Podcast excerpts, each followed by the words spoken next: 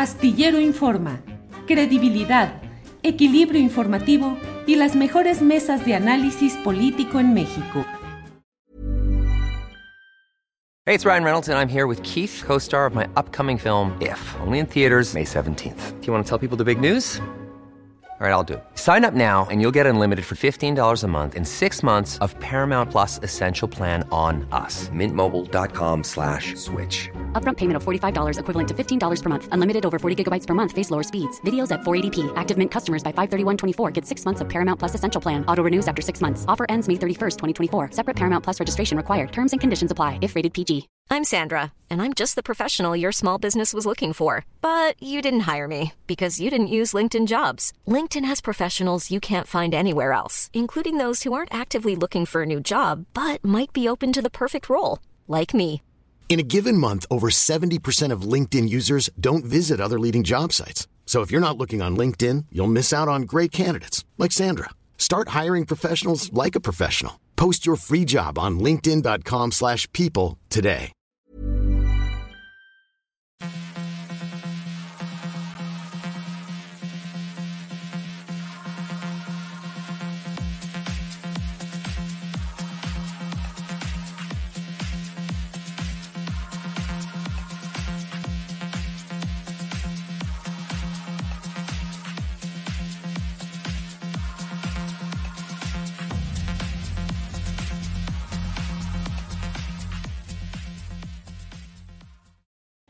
¿Cómo están? Muy, muy buenas tardes. Me da muchísimo gusto saludarlos en este martes 3 de enero y en esta segunda emisión del año 2023 de Astillero Informa. Les recuerdo que Julio Hernández Astillero está todavía de vacaciones. Unos días más, aguántenme un poquito, unos días más. Aquí les llevamos toda la información más relevante y continuamos, por supuesto, con nuestras mesas increíbles de análisis y por supuesto tenemos también nuestra mesa de más allá los viernes, así que tenemos muchas cosas todavía esta, esta semana que está iniciando el año y por supuesto que hoy uno de los temas fundamentales son las reacciones ante esta elección de la Suprema Corte de Justicia de la Nación de la ministra eh, Norma Lucía Piña ayer en una votación muy cerrada de 6 a 5. Hoy vamos a analizar, por supuesto, el tema en nuestra mesa eh, de periodistas, pero hay muchas reacciones en torno a esta designación. Ayer también nuestra querida Claudia Villegas nos comentaba que en el aspecto económico, en el mundo económico, fue bien recibida esta noticia. También si quieren asomarse el segmento ya está arriba de esta entrevista, esta participación del día de ayer de Claudia Villegas. Hoy tendremos un programa muy interesante. Vamos a empezar en unos eh, momentos más con una entrevista a nuestra querida colega Sarina Berman, porque viene un año, viene un año muy complicado. Si el año 2022 fue un año muy movido política y socialmente, este próximo, este año en el que ya estamos 2023, pues ya eh, estamos prácticamente en esta en esta carrera presidencial del 2024. Este año se definen muchas cosas, entre otras hay cambios en el Instituto Nacional Electoral. Saldrán consejeros, eh, el consejero presidente Lorenzo Córdoba, Ciro Murayama, Adriana Favela y también Roberto Ruiz Saldaña. Así que estos movimientos, previo a las elecciones, por supuesto que dibujan un panorama muy complicado política y socialmente en nuestro país. Y para empezar, el día eh, de hoy con la información más relevante, el presidente López Obrador se pronunció respecto a el nombramiento de eh, la ministra Norma Lucía Piña como la presidenta de la Suprema Corte de Justicia de la Nación. Eh, vamos a escuchar qué fue lo que dijo. Me pareció bien, destaco el hecho histórico de que por primera vez una mujer va a ser presidenta de la Suprema Corte de Justicia desde 1825, dos siglos casi. Entonces eso es muy importante. Por lo demás, eligieron los ministros como lo establece el procedimiento y hubo pues aceptación y hubo acuerdo. Se trata de un poder autónomo, independiente, como nunca había existido. Hay autonomía. Eso no lo van a aceptar nunca nuestros adversarios, pero es la verdad. Nosotros no imponemos nada en la Corte. Y es tan evidente, aunque no lo quieran aceptar, que la presidenta Norma Piña siempre ha votado en contra de las iniciativas que nosotros hemos defendido. Bueno, y el presidente López Obrador también dijo que ya tuvo comunicación con la ministra eh, Piña. Vamos a escuchar. Me buscó, tuvo la amabilidad de comunicarse conmigo. Yo no estaba, pero tan luego eh, me informaron, me comuniqué con ella y hablé con ella, pues felicitándola, sobre todo por ser la primera mujer en la historia, presidenta de la Suprema Corte. Lo demás ya ella sabe muy bien. Además, no tenemos por qué pensar lo mismo. No solo porque representamos dos poderes que son independientes, que son autónomos, sino porque sería muy aburrida la vida si todos pensáramos igual. ¿Y qué dijo el presidente sobre una reforma al Poder Judicial? Dijo que hace falta, pero le preguntaron hoy en la conferencia mañanera si lo ve posible con esta ministra y esto fue lo que contestó.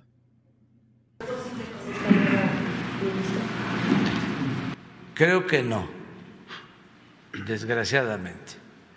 Pero no hay que este, desistir. Ojalá y me equivoque, ¿no? Vamos a verlo. Bueno, esto fue lo que dijo hoy el presidente Andrés Manuel López Obrador respecto a la reforma judicial que ha mencionado en muchas ocasiones que también es necesaria.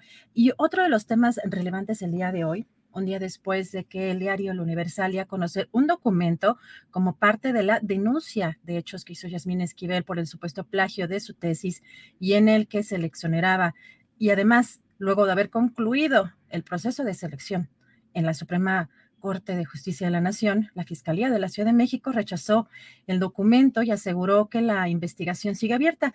Aquí una de las partes también interesantes es que menciona en este comunicado que en esta tarjeta informativa que el documento que se dio a conocer ayer era una especie de comunicado y en realidad el Universal lo que estableció es que tenía una copia de esa denuncia de hechos. También es importante precisar tanto el tiempo en el que la Fiscalía sale a desmentir este documento en poder del Universal y que también el Universal nunca lo presentó como un comunicado, sino como parte de esa denuncia, como eh, que tuvo acceso a esa denuncia y previo, pues unas horas previa a esta designación, a esta elección en la Suprema Corte de Justicia. Y ayer la, eh, la jefa de gobierno, Claudia Sheinbaum, en conferencia de prensa, se refirió a la importancia eh, pues, de eh, pues, esta elección en la Suprema Corte de Justicia. Escuchemos. La Corte es, digamos, el eje del Poder Judicial y el problema es que muchos ministros pues fueron electos o presentados al Senado con su terna pues en la época del, eh, pues del periodo neoliberal, del viejo régimen. ¿Por qué es importante? Por ejemplo, en la Corte se define la condonación de impuestos.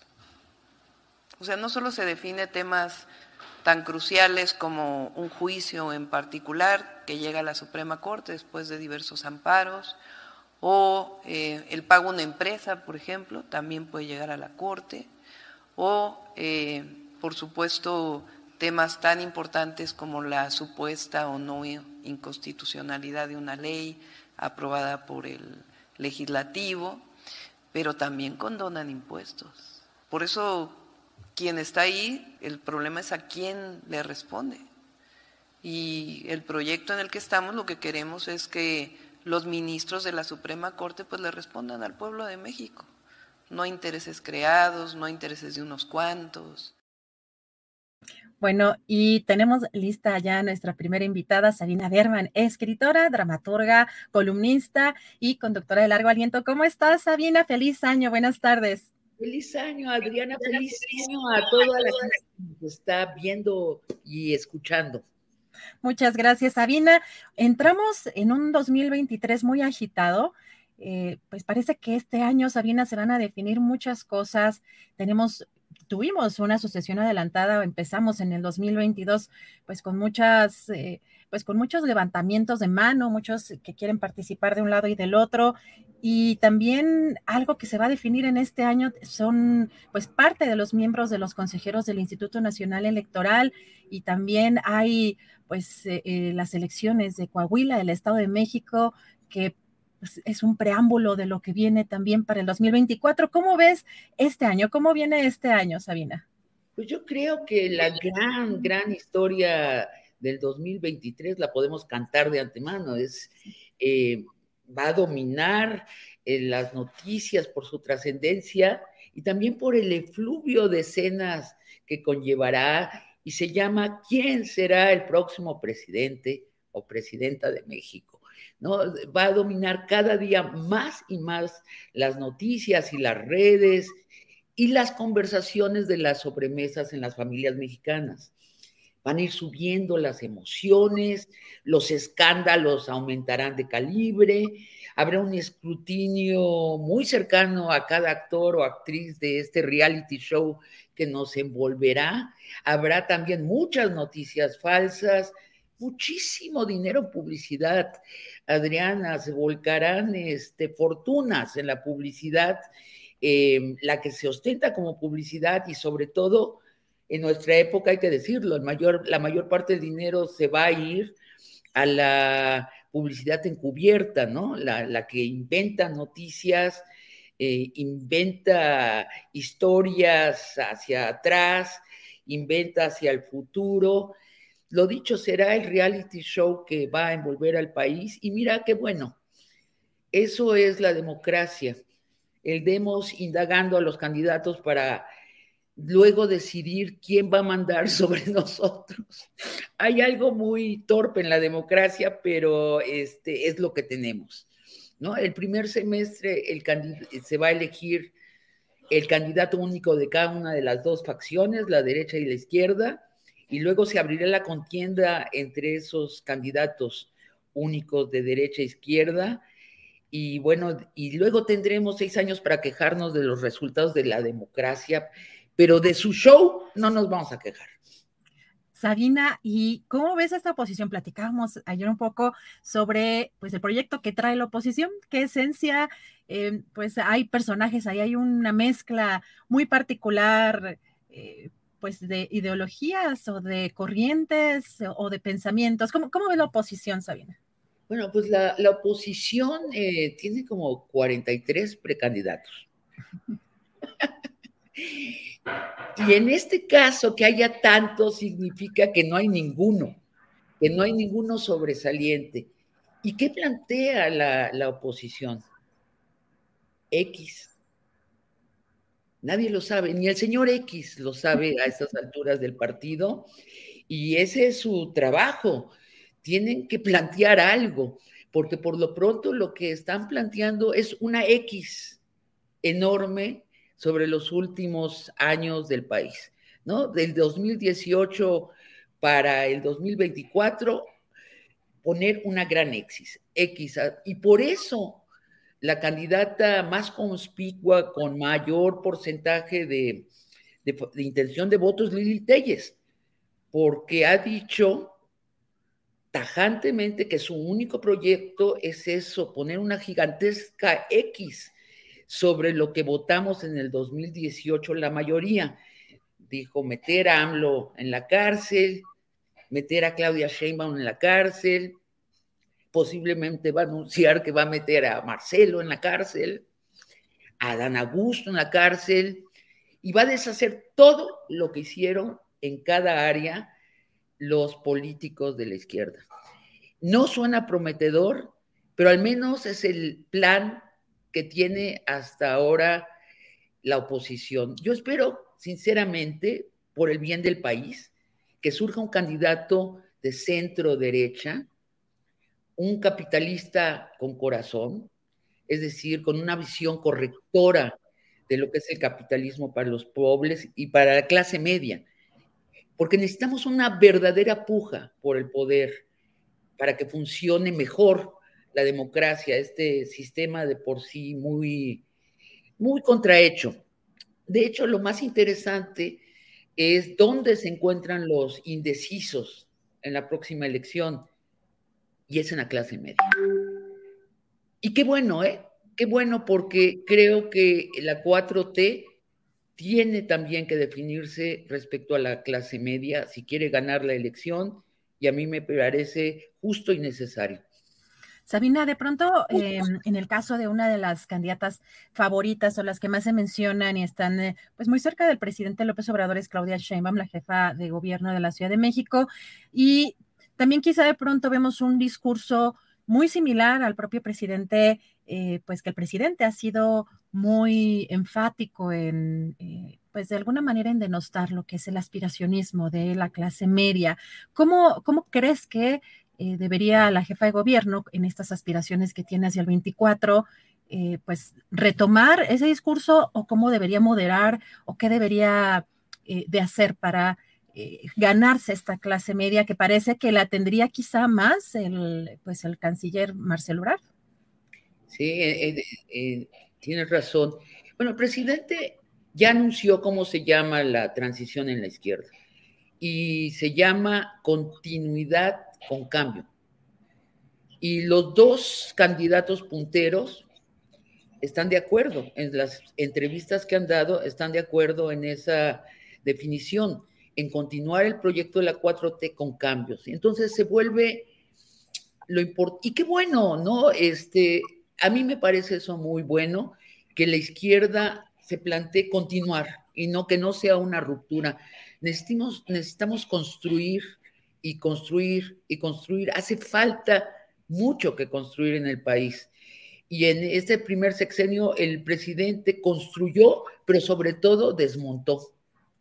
¿No? Desmontó un el discurso neoliberal que dábamos antes, la mayoría de la gente daba por hecho como lo natural, ¿no? La, sabiduría popular lo desmontó, politizó al pueblo de México y también desmontó a varias instituciones que daban el sustento institucional a ese discurso, que ¿no? el neoliberalismo se volvió instituciones. Ahora, como, como dices bien, en la contienda que se avecina, el que parece más cercano a la clase media es Marcelo Ebrard.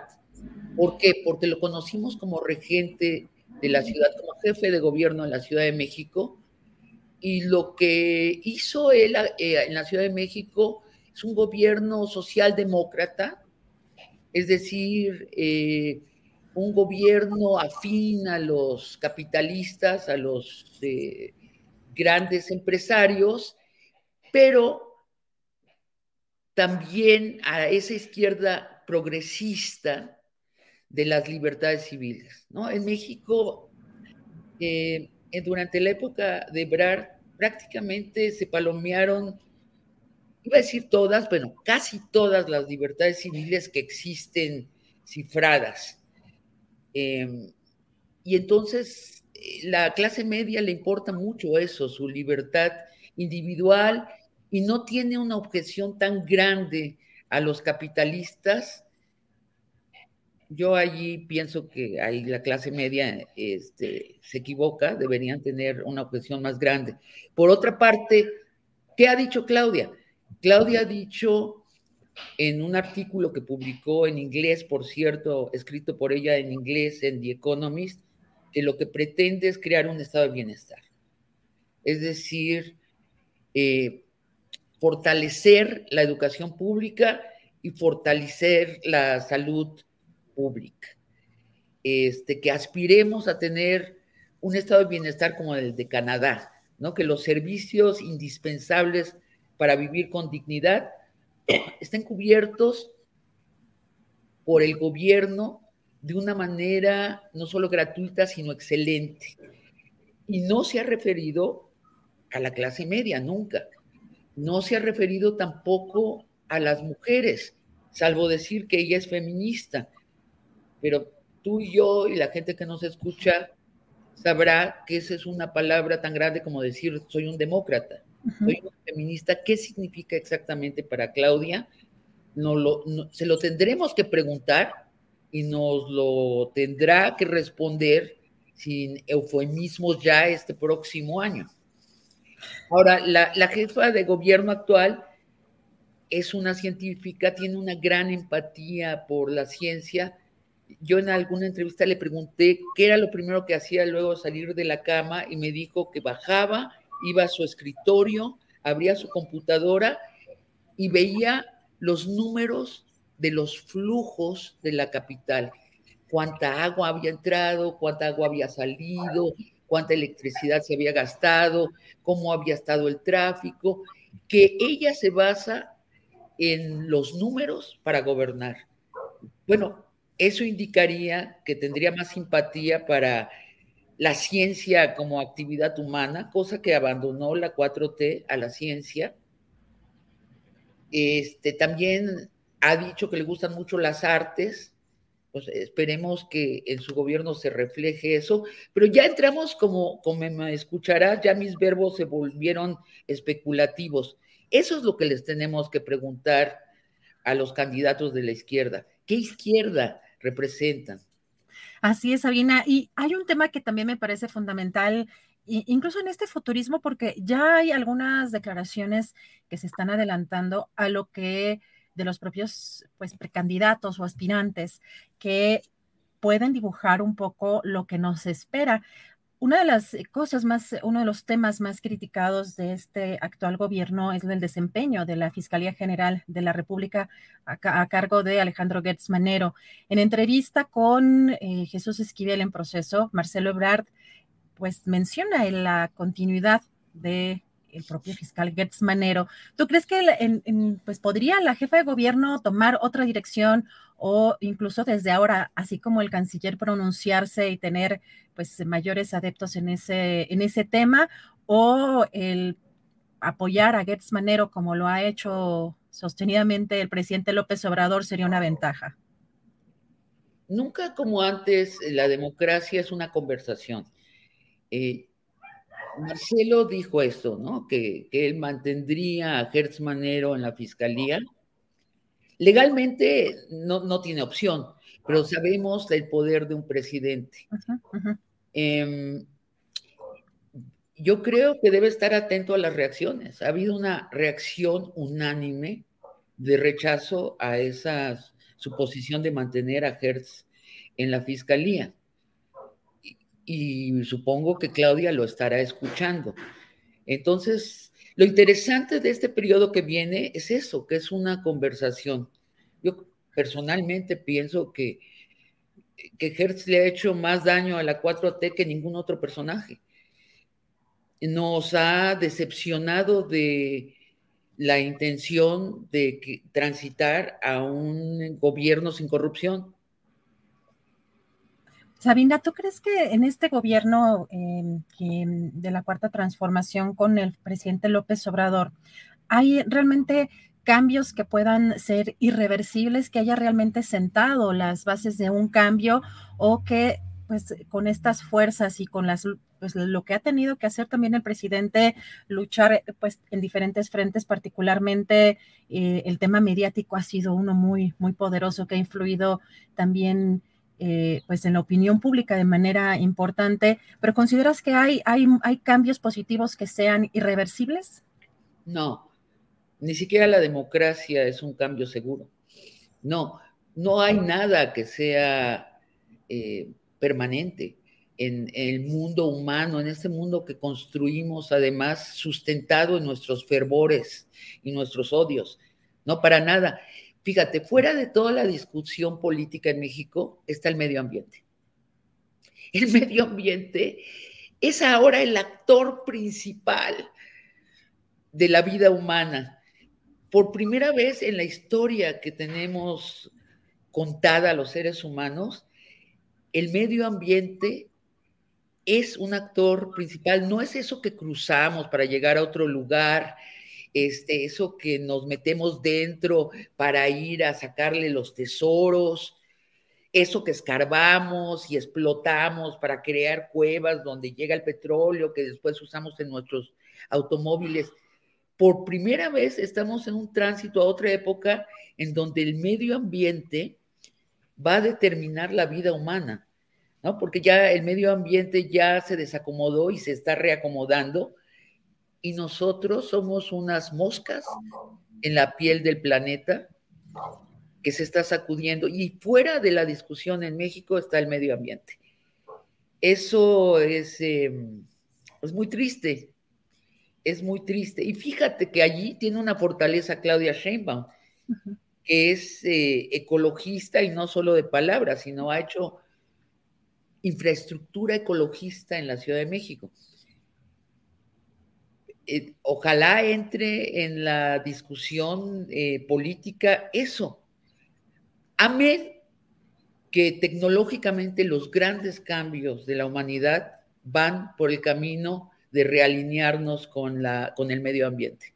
Tenemos una vena provinciana en México, una vena como una, una vocación de ser provincias de los grandes eh, centros de pensamiento, una vocación colonizada,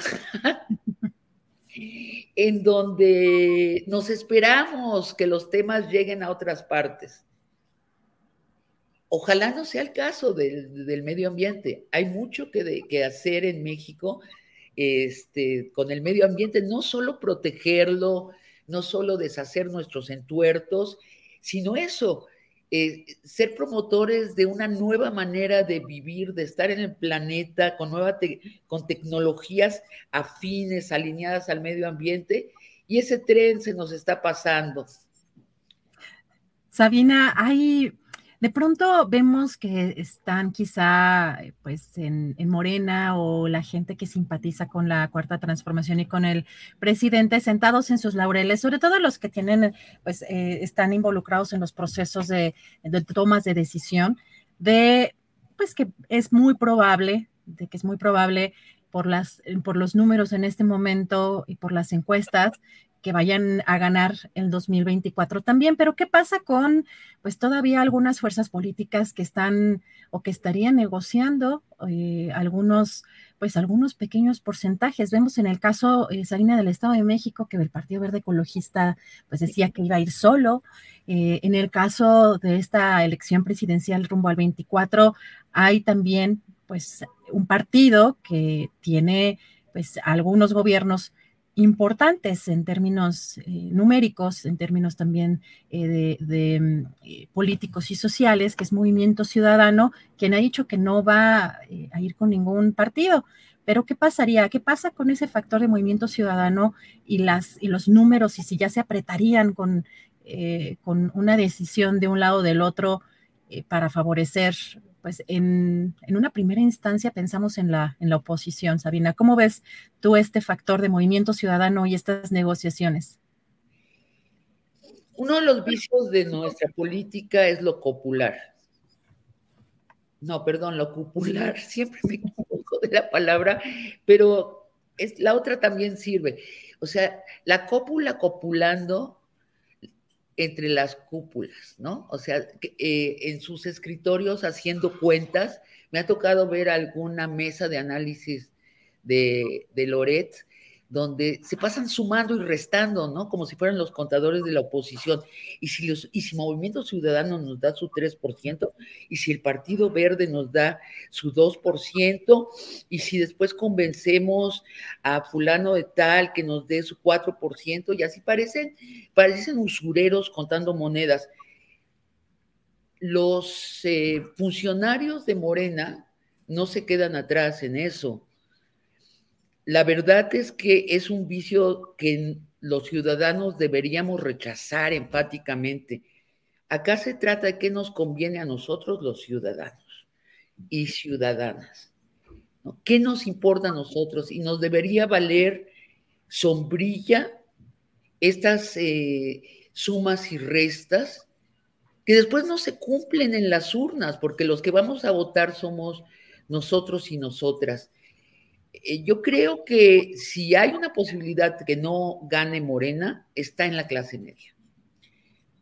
Es verdad, los economistas sabiondos dicen que solo el 10% de México es clase media, pero no es cierto que solo el 10% se cree clase media. En contra de lo que dice el presidente, Yo creo que la mitad de la población es aspiracionista. Es decir, desea elevar su nivel de vida.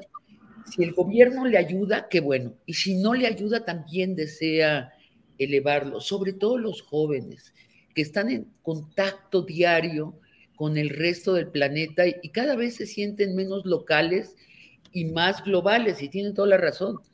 Comparten una cultura global.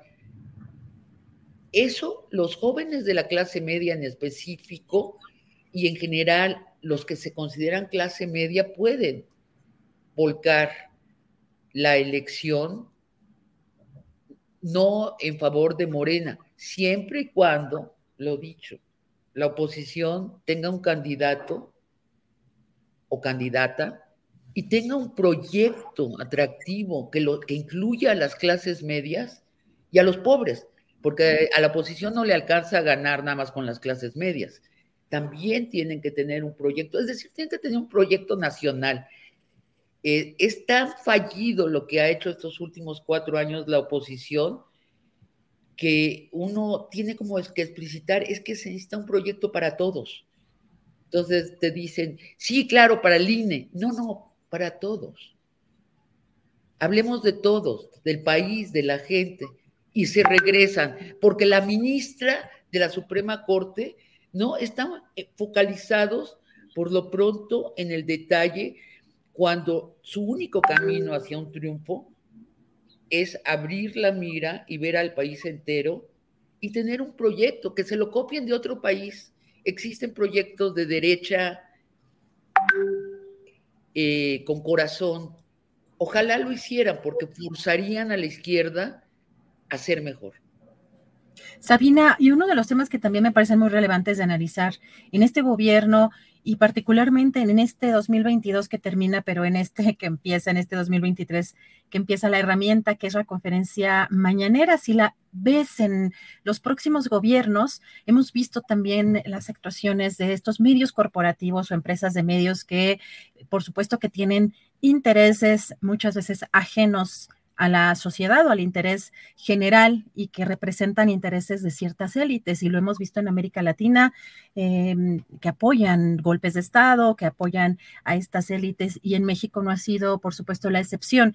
Hay periodismo y hay periodistas dentro de estos propios medios, pero eh, las, pues las grandes hilos, los grandes hilos de estos medios corporativos siguen buscando, empujando narrativas, eh, pues muy muy afines a esos intereses económicos. ¿Cómo ves en la conferencia mañanera esta herramienta, eh, pues la posibilidad de alargarse o de que sea una herramienta eh, que quede permanentemente en pues los próximos sexenios?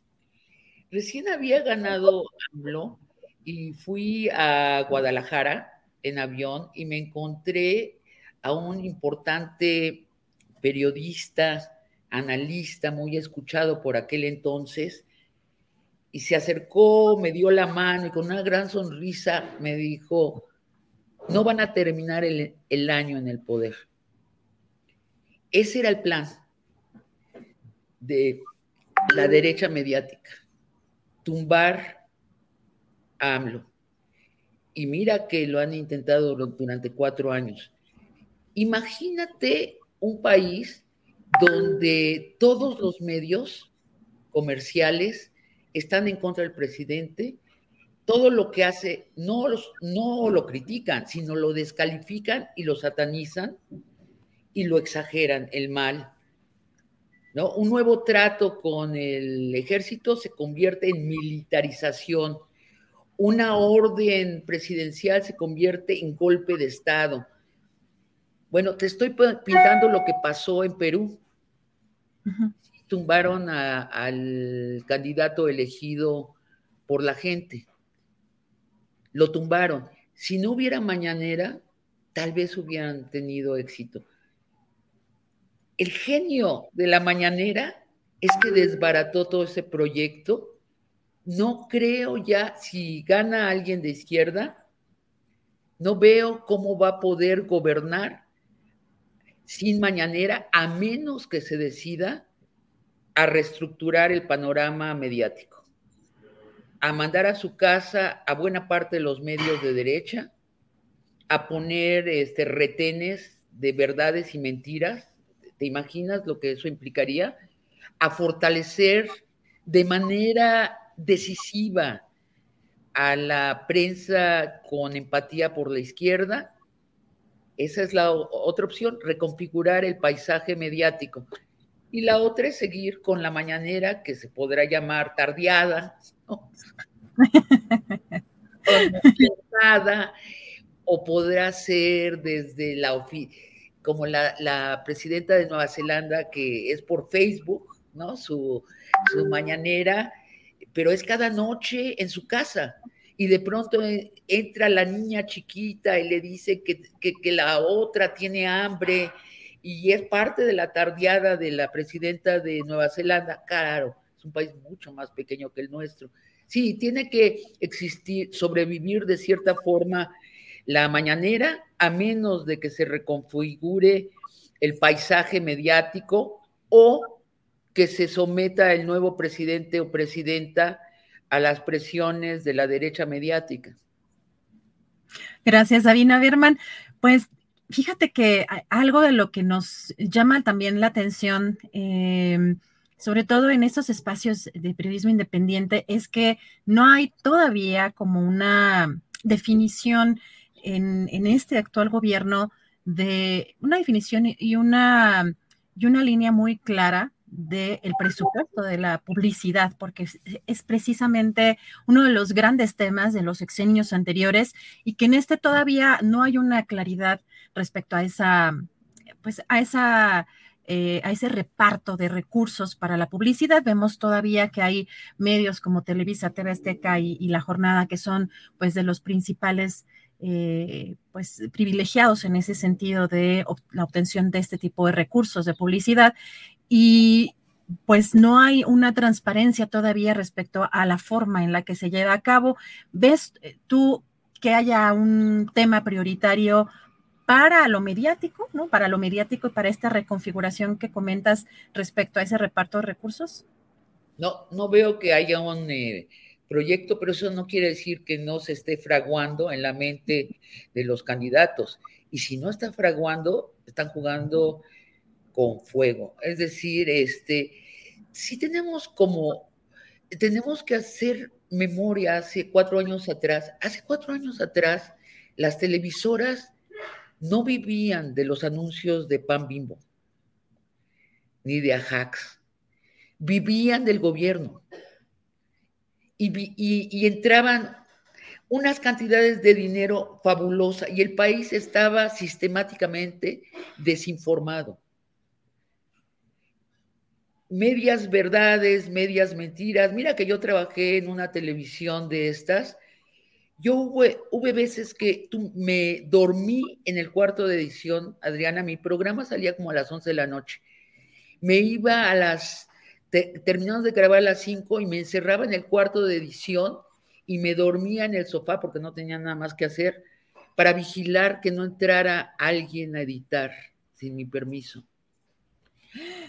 Así no, era, era, y a mí porque me importaba, porque hay otros, a la mayoría de los periodistas les daba igual aceptaban el método y lo siguen aceptando tal cual, y se quita lo que le molesta al que paga y se pone lo que, lo que, lo que el que paga quería y se favorecen los negocios de los dueños de las televisoras y las radiodifusoras, que son además dueños de corporaciones.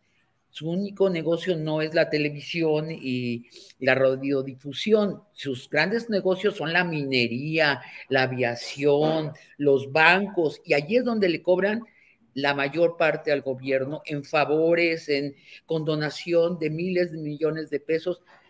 No queremos regresar a eso. De verdad no queremos regresar a eso. De ahí la importancia que los candidatos tengan un plan claro de qué van a hacer con el paisaje mediático. La idea que se puede gobernar al margen de lo que se difunde en los medios, pues es una, es una utopía, es una inocentada.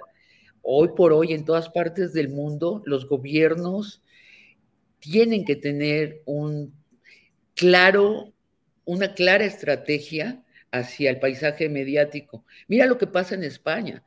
Tienen, a mi juicio, un muy buen este, jefe de gobierno, Sánchez, Pedro Sánchez, y sin embargo está siendo golpeado día y noche por, la, por los medios de la derecha y los medios progresistas le escatiman los halagos. Está, y parecería que no está gobernando. La misma televisión pública de España es, eh, golpea al presidente Sánchez, está dominada por la derecha. Como que la derecha ha entendido muy bien la parte mediática, de hecho, en detrimento de su comprensión de la calle. Nuestra derecha es una muestra clara, ¿no? Este, creen que están ganando las elecciones en Twitter y en las mesas de análisis de la televisión comercial. Bueno, no, no la están ganando allí, pero es la mitad, sí es la mitad del juego político, esos espacios simbólicos. Sabina, pues qué rico platicar contigo. Vamos a estar muy atentos, por supuesto, sobre todo en este espacio, a estas fake news que también nosotros pronosticamos que van a venir en este año complicado política y socialmente. Y te agradezco mucho de poder platicar contigo, deseándote muy, muy feliz año 2023 para ti, Sabina. Un fuerte abrazo y reserva de que quieras concluir con algún mensaje. No, Adriana, a ti gracias por esta conversación. Es un placer estimo muchísimo Astillero Informa, me informo en Astillero Informa y les mando los mejores deseos a los espectadores de Astillero Informa. Muchas gracias, Sabina. Fuerte abrazo, feliz año, estamos en contacto. Gracias a Sabina Berman, escritora, dramaturga, conductora de largo aliento. Ustedes la pueden ver también en televisión con sus grandes entrevistas. Vamos a cambiar de tema radicalmente porque se acerca el Día de Reyes. ¿Y qué es lo que más nos gusta a los mexicanos? Bueno, no sé si a todos, pero a mí me gusta comer pan.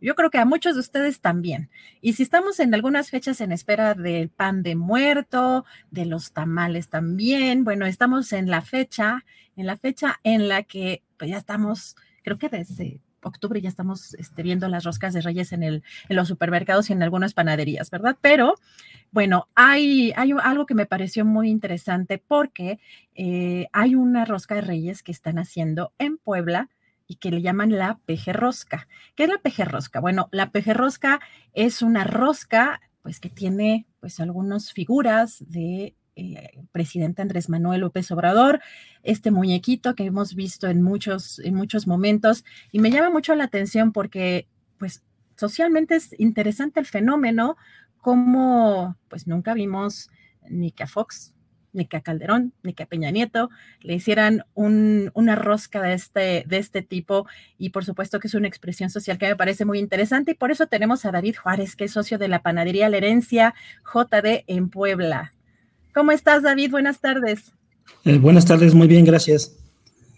David, pues tenemos, ya vimos que también hay, hay un boom mediático respecto a esta rosca, a esta rosca o la peje rosca. Platícanos cómo surgió la idea.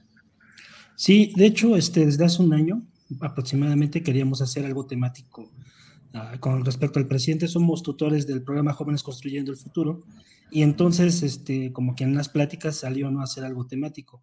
Pero pues bueno, la demanda de una rosca normal pues es eh, para nosotros un poco más, digamos, importante, o en ese momento lo veíamos más importante, ¿no? Entonces, este, pues dejamos esa idea pausada y ya en septiembre nos hemos dedicado a sacar panes temáticos por temporada. Estamos hablando de Reyes, este 14 de febrero eh, y varias temporaditas, ¿no?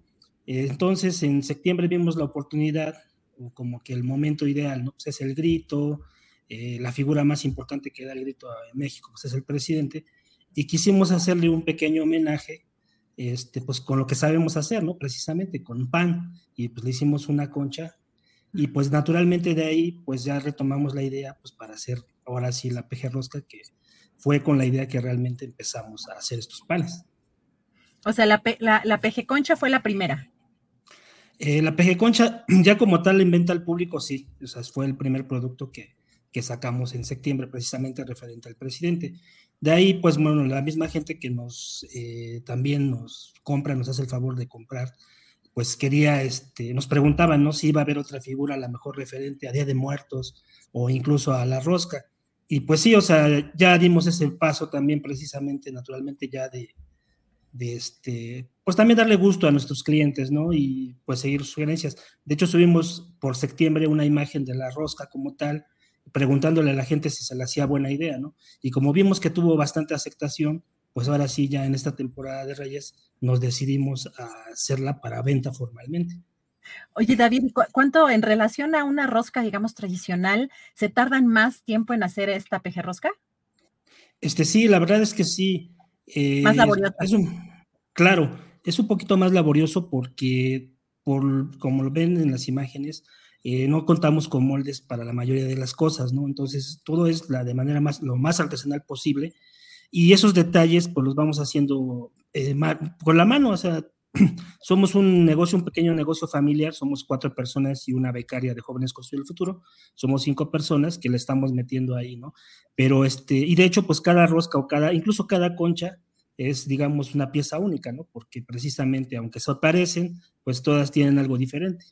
Es artesanal, claro. Y, cuéntanos, David, eh, ¿cuál es el, precio normal de esta, de esta rosca? Bueno, sabemos que hay, ya pues, precios muy diversos porque hay, hay roscas que ya están rellenas de un montón de cosas, pero veo que esta rosca es bastante tradicional respecto a, los, pues, a los ingredientes, pero eh, por ser eh, pues, más artesanal o por llevarse más tiempo de elaboración, ¿en cuánto, ¿en cuánto sale una rosca de este tipo? Este, ahorita estamos ofertando dos precios regularmente, bueno, una de 180, que es para aproximadamente 8 personas, y una de 250, que es para aproximadamente 12 personas. Eh, son los tamaños, digamos, que ahorita más estándares que tenemos, podemos hacer más grandes o más pequeños.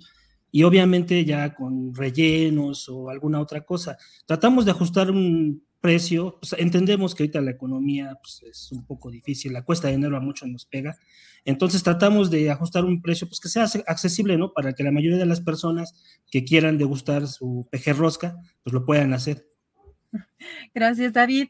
Pues te agradezco mucho la oportunidad de platicar contigo. La verdad es que nos pareció muy curiosa esta y, además original y, creativa esta, esta rosca o esta pejerrosca. ¿Qué, reacciones, eh, cómo ha sido recibida? ¿Tienen, eh, ¿Tienen en existencia o es sobrepedido? Este, pues la verdad es que aunque quisiéramos tener en existencia, sí ha tenido demanda y pues así como salen del horno se las llevan.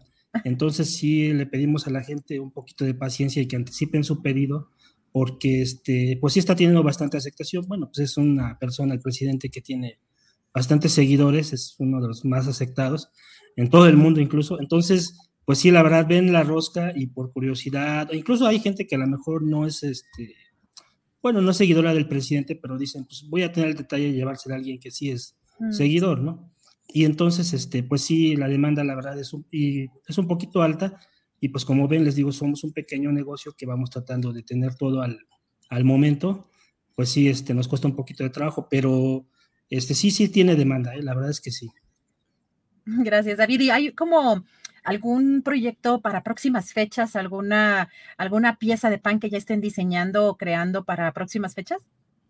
Sí, estamos trabajando precisamente, algunas cosas nos las sugieren. Ahorita, por ejemplo, nos sugerían la misma PG Concha, pero ahora con el Rey Mago. Bueno, vestido en lugar del presidente de, su banda presidencial, el Rey Mago. Entonces, entonces voy a mostrar tantitos, si me permiten. Claro. Entonces, aquí está, miren, por ejemplo, ya si medio se puede apreciar su corona. Claro. Entonces, entonces, eh, por ejemplo, ya estamos también manejando este modelo presente porque la gente nos lo demanda, ¿no? Lo quiere. Entonces, y para, yo creo que para este febrero, que es lo, más próximo, pues también vamos a tener algo especial. Ya estamos trabajando en algo, pues referente a... Y bueno, también hacemos pan temático de otras cosas, ¿eh? También hacemos las conchas con corazón, con algunos, este, otros panes también personalizados, este pan común de momento a lo mejor les ponemos ahí un detallito de, las, de la temporada para aquellos que quieran, este, pues no precisamente estos productos. Claro. David, pues te agradezco mucho la oportunidad de platicar contigo. Muy interesante, la verdad, de este proyecto que tienen y esta creatividad para esta panadería y una panadería que bien dices pequeña y familiar y que es lo que debemos de apoyar los mexicanos también, lo, pues, los negocios locales. Te agradezco mucho, reserva de que quieras eh, mandar un mensaje o concluir con algo, David. Este, pues los invitamos a todos que vengan a consumir nuestros productos y no, pues agradecerles a ustedes el espacio. Un saludo para Julio, somos seguidores de Astillero Informa, entonces pues es un gusto estar aquí muchas gracias, David. Fuerte abrazo, feliz año, éxito en tu panadería. Muchas gracias, igual. Gracias a David Juárez. Muy curioso, la verdad. A mí me, encanta la parte de, la creatividad y que hemos visto este fervor eh, y este cariño que le tienen al presidente en diferentes, pues en diferentes versiones. Así que eh, me parece que sí es interesante socialmente hablando, independientemente de que si alguien quiere, vive en Puebla y quiere lanzarse por una pejerrosca, pero es muy interesante, la verdad, este fenómeno social y también la creatividad de, empezaron las, ¿se acuerdan ustedes de las, eh, estas que eran las eh, conchas, ¿cómo eran las conchas mezcladas con, este, pues la creatividad, ya saben, en la panadería se me fue, pero bueno, estas mezclas que también incluso Bimbo se había fusilado, se había fusilado esta creación de una panadería que era la combinación, me parece, como de una, eh, de un panque con una, una, creo que eran las manteconchas, ¿no? Alguna, o alguna cosa así, pero que se la había fusilado, se la había terminado por fusilar el eh, Bimbo, eh, empezó un escándalo de pronto en las redes sociales y ¡pum! De pronto se apagó, porque Bimbo es especialista también en estos temas de comunicación, en apagar incendios respecto a su imagen. Eso es algo también muy interesante que pues nos gustaría en algún momento analizar, pero es muy importante el apoyar a nuestros negocios, a nuestros negocios locales. Eh, más allá de lo que pues estas empresas tan grandes han ido absorbiendo, comprando, eh, panaderías, comprando otros negocios. Si nos asomamos al supermercado, muchas veces vemos que aunque aparentemente hay varias marcas, solamente en el caso del pan, Bimbo prácticamente es dueña de todas. Pero bueno, vamos a más información porque también eh, tenemos pues el tema de lo sucedido en Ciudad Juárez. En conferencia de prensa la tarde de ayer, el fiscal Roberto Fierro Duarte actualizó la información sobre los reos prófugos tras el motín en el cerezo de Ciudad Juárez. La Fiscalía General de Chihuahua ya actualizó esta cifra de reos prófugos y es de 30, 30 reos prófugos en este, en este motín. Vamos a escuchar. Hasta el momento, y de acuerdo a, los, a, las listas que hemos llevado y tomado, son 30 PPLs que se jugaron, los datos que tenemos hasta este momento quiero explicar el por qué, ¿verdad? Pues al final del día eh, se hace un motín y destruyen las instalaciones, destruyen el tema de la luz, destruyen el tema de la energía eléctrica y esto nos lleva, en un, nos trae en un proceso todavía mucho más complicado. Hubo fugas de gas, hubo situaciones de este tipo que teníamos que controlar para que no pasara mayores todavía de lo que ya había pasado, lamentablemente. Entonces, son cosas que tenemos que ir trabajando y que se van en un proceso y se lleva su tiempo. Entonces, por eso las cifras empezaron a variar. Ah, teníamos este, PPLs que se habían cambiado de módulo porque se aprovecha la confusión y, se esconden. Y pues, es un tema de andarlos buscando, de andarlos encontrando. Y bueno, pues ya se nos da la noche, se nos da la madrugada. Todavía en la mañana hicimos otro listado y llegamos a la conclusión ahorita de que son tres. Bueno, y el director del Centro de Reinserción Social número 3 de Ciudad Juárez, Chihuahua, Alejandro Álvarez Telles, fue cesado de su cargo tras el motín sucedido el domingo que dejó 17 personas fallecidas y 30 personas fugadas del penal. La Fiscalía General de Chihuahua informó en un comunicado que Alvarado Telles se encuentra bajo investigación por los hechos ocurridos en el Cerezo. La Fiscalía en este comunicado señala, la Dirección de Inspección Interna abrió una carpeta de investigación en la que se efectúan labores ministeriales e indagatorias en torno al caso. Y ayer platicábamos con Rocío Gallegos de La Verdad Juárez, este medio de periodismo independiente, parte de la red de periodismo eh, de pie de página. Y ustedes pueden ver en esta página eh, lo que ya da a conocer la Fiscalía Estatal, la, Secretaría de Seguridad Pública Estatal, eh, estas fichas, ya quiénes son los presos, quiénes son los presos que se fugaron en el cerezo de Ciudad Juárez. Vemos Eh, por ejemplo, eh, pues una de las fichas, la de Francisco Lucio Juárez Hernández.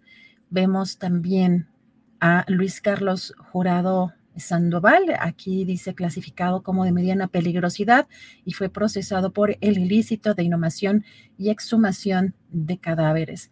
Vemos más abajo también a David Franco Ríos Emiliano, procesado de homicidio y otros delitos eh, penales. Más abajo a Isaac Jesús eh, Rojas eh, Ruiz, el es clasificado como de mediana peligrosidad y procesado por el delito de portación de armas de fuego de uso exclusivo del ejército. También Adán Aguirre Macías, señalado por las autoridades como sicario y acusado de un homicidio sucedido el 10 de diciembre del 2014. Rodolfo González Compeán, considerado de mediana peligrosidad y sujeto a proceso penal por el delito de portación de armas de fuego de uso exclusivo del ejército. Edgar Alexis Ortiz Espino, sentenciado a 18 años de cárcel, responsable, señaló como responsable eh, sentenciado como responsable del asesinato del estudiante eh, Rodolfo Guadalupe Arreola Hernández, quien se opuso a un asalto el 2 de diciembre en 2014, de acuerdo con datos periodísticos. Javier Rodríguez Chuca se encontraba recluido por el delito de violación y catalogado como de mediana peligrosidad. Brian Eduardo de Santiago Samario eh, preso por portación de armas de fuego de uso exclusivo del ejército. Brian Enrique Celis Ramírez estaba recluido en el Cerezo por portación de armas de fuego eh, de uso exclusivo del ejército. Iván Daniel Acosta Flores fue condenado a 35 años de prisión por un homicidio ocurrido en septiembre del 2011. También está considerado como de mediana peligrosidad y tiene otros antecedentes penales. Joaquín Gutiérrez Payán, clasificado de mediana eh, peligrosidad. Más abajo también vemos a José Osvaldo Espinosa Navarro, eh, evadido, reovadido, clasificado como de mediana peligrosidad. Eh, Ismael García Herrera, procesado por delitos contra la salud, considerado de mediana peligrosidad. Raúl Alfonso López Moriel, procesado por la aportación de arma de fuego de uso exclusivo del ejército. Alejandro Delgado Ayala, fue procesado por secuestro de acuerdo con datos oficiales. Eh, José Mario Celis Hernández acusado de asesinar al policía encubierto Manuel González Gallegos en un asalto. Daniel de León de León, conocido también como el alias de Moreno. Daniel fue procesado por el delito de secuestro y considerado como de mediana peligrosidad. Carlos Guadalupe Altamirano Altamirano, apodado como el Charlie, fue sentenciado a 50 años de cárcel. Daniel Andrés Rodríguez Cardoso es clasificado como un delincuente de mediana peligrosidad y Julio César Perales eh, Pacheco, eh, Jorge Arturo Meléndez Alvidres, Daniel, eh, Juan Daniel Carrasco Delgadillo, Mario Ernesto Gutiérrez Sáenz, Félix Sánchez Hernández, procesado por homicidio de mediana peligrosidad. Y esto lo pueden encontrar ustedes, estas fichas, sobre todo si pues alguien de nuestra audiencia vive en Ciudad Juárez o en Chihuahua, eh, o en, las inmediaciones de esta, de esta, de esta entidad, pues importante que puedan conocer también quiénes son, quiénes son estas personas que se fugaron de este penal allá en Ciudad Juárez. Y pues antes de entrar a nuestra mesa eh, de análisis, pues tenemos algo también de información de la conferencia, eh, de la conferencia mañanera. Bueno, algo interesante también que el día de ayer ocurrió tras esta designación, tras la elección de la ministra Norma Lucía Piña como presidenta de la Suprema Corte de Justicia de la Nación, fueron las reacciones pues de la oposición y también pues de eh, pues integrantes de la Cuarta Transformación. El líder nacional de Morena eh, celebró el nombramiento de la ministra como presidente de la Suprema Corte de Justicia. En este tuit eh, dice, hoy se decidió en la Suprema Corte eh, de Justicia de la Nación que la ministra Norma Lucía Piña Hernández sea la primera presidenta de la Suprema Corte en toda su historia, que una mujer presida un órgano tan importante es otra muestra de la transformación que estamos viviendo y lo celebramos. Enhorabuena y esperamos que haga un buen trabajo en favor de la justicia. Eh, por su parte, el dirigente del PAN, del Partido Acción Nacional, Marco Cortés, también puso en Twitter mucho éxito a la nueva presidenta de la Suprema Corte de Justicia de la Nación ante los constantes ataques de este gobierno contra la Constitución y la división de poderes. Norma Piña tiene nuestro respaldo para defender y hacer valer su independencia, así como para no tolerar más caprichos de López Obrador. Lorenzo Córdoba, el consejero presidente del Instituto Nacional Electoral, celebró también este nombramiento. Saludo el nombramiento de la ministra Norma Piña como presidenta de la Suprema Corte de Justicia de la Nación. La independencia del Poder Judicial de la Federación será importantísima para la preservación del orden constitucional y para el futuro de nuestra democracia. Es una gran noticia para todas y todos contar con una mujer profesional independiente por primera vez en la historia al frente de la Suprema Corte de Justicia. Hay que recordar que todavía faltan algunos puntos del eh, plan B de la ley, electoral, de la reforma electoral que mandó el presidente López Obrador como este plan B. Y también las reacciones que si bien lo van a aprobar por mayoría eh, porque no en estas eh, modificaciones no requerían la mayoría calificada, eh, van, y yo lo advirtió el propio presidente del Instituto Nacional Electoral, que van a acudir a todas las instancias y la Suprema Corte, por supuesto, será la última a la que acudirán ante pues, lo que está por aprobarse ya en los próximos días. Y pues eh, también en el caso de Arturo Saldívar, eh, es un día histórico, puso para nuestro país. Por primera vez una mujer ocupa la presidencia de la Suprema Corte de Justicia de la Nación y el Consejo de la Judicatura Federal. Felicito a mi querida amiga, la ministra Norma, Piña, por haber roto uno de los más altos techos de cristal. Le deseo el mayor de los éxitos en su gestión al frente de el Poder Judicial de la Federación. Estas son algunas de las reacciones, como vemos, eh, opositores y también de la Cuarta Transformación en torno a esta, a la, la designación y a esta elección en la Suprema Corte de Justicia de la Nación. Vamos a ir a un pequeño corte comercial y regresamos ya a la mesa.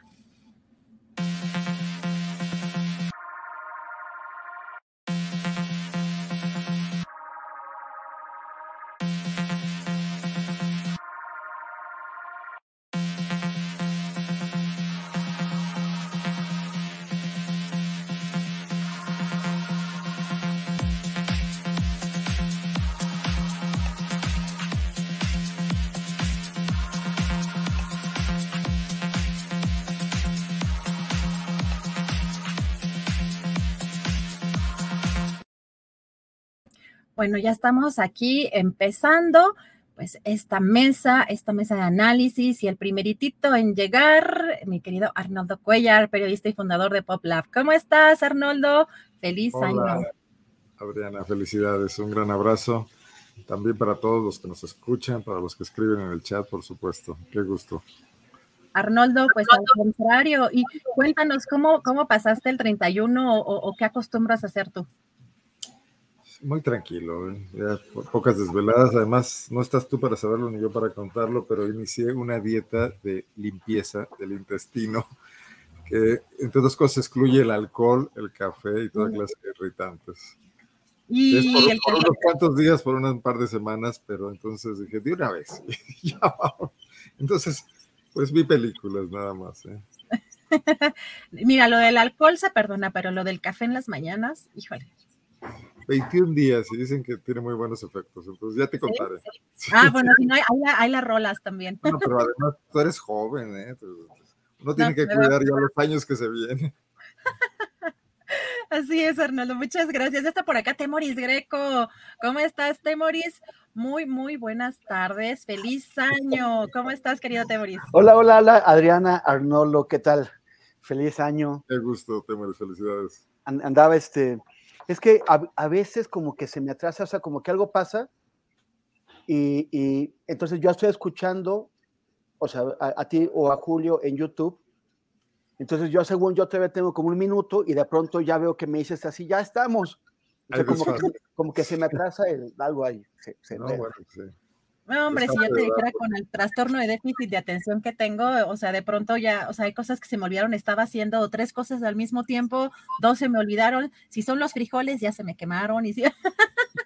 Así que bueno, así andamos, pero ya, ya en unos momentos más entra nuestro querido Arturo Rodríguez. Empezamos Arnoldo Cuellar, pues hay muchos temas y, y empieza, bueno, te- no hubo descanso informativo, la verdad es que creo que no hubo realmente que bajar a la información, ¿verdad? Y, y empezamos el año con esta designación de Norma Lucía Piña y, además en una, pues en una votación reñida fueron tres, tres votaciones para que al final quedara seis a cinco y reacciones pues de varios, de varios lados. Interesante que también en la oposición hubo como una, pues una aprobación, ¿no? Y por el otro lado también de la cuarta transformación, pues no hubo un rechazo pleno. Así que, ¿cómo ves este, esta designación?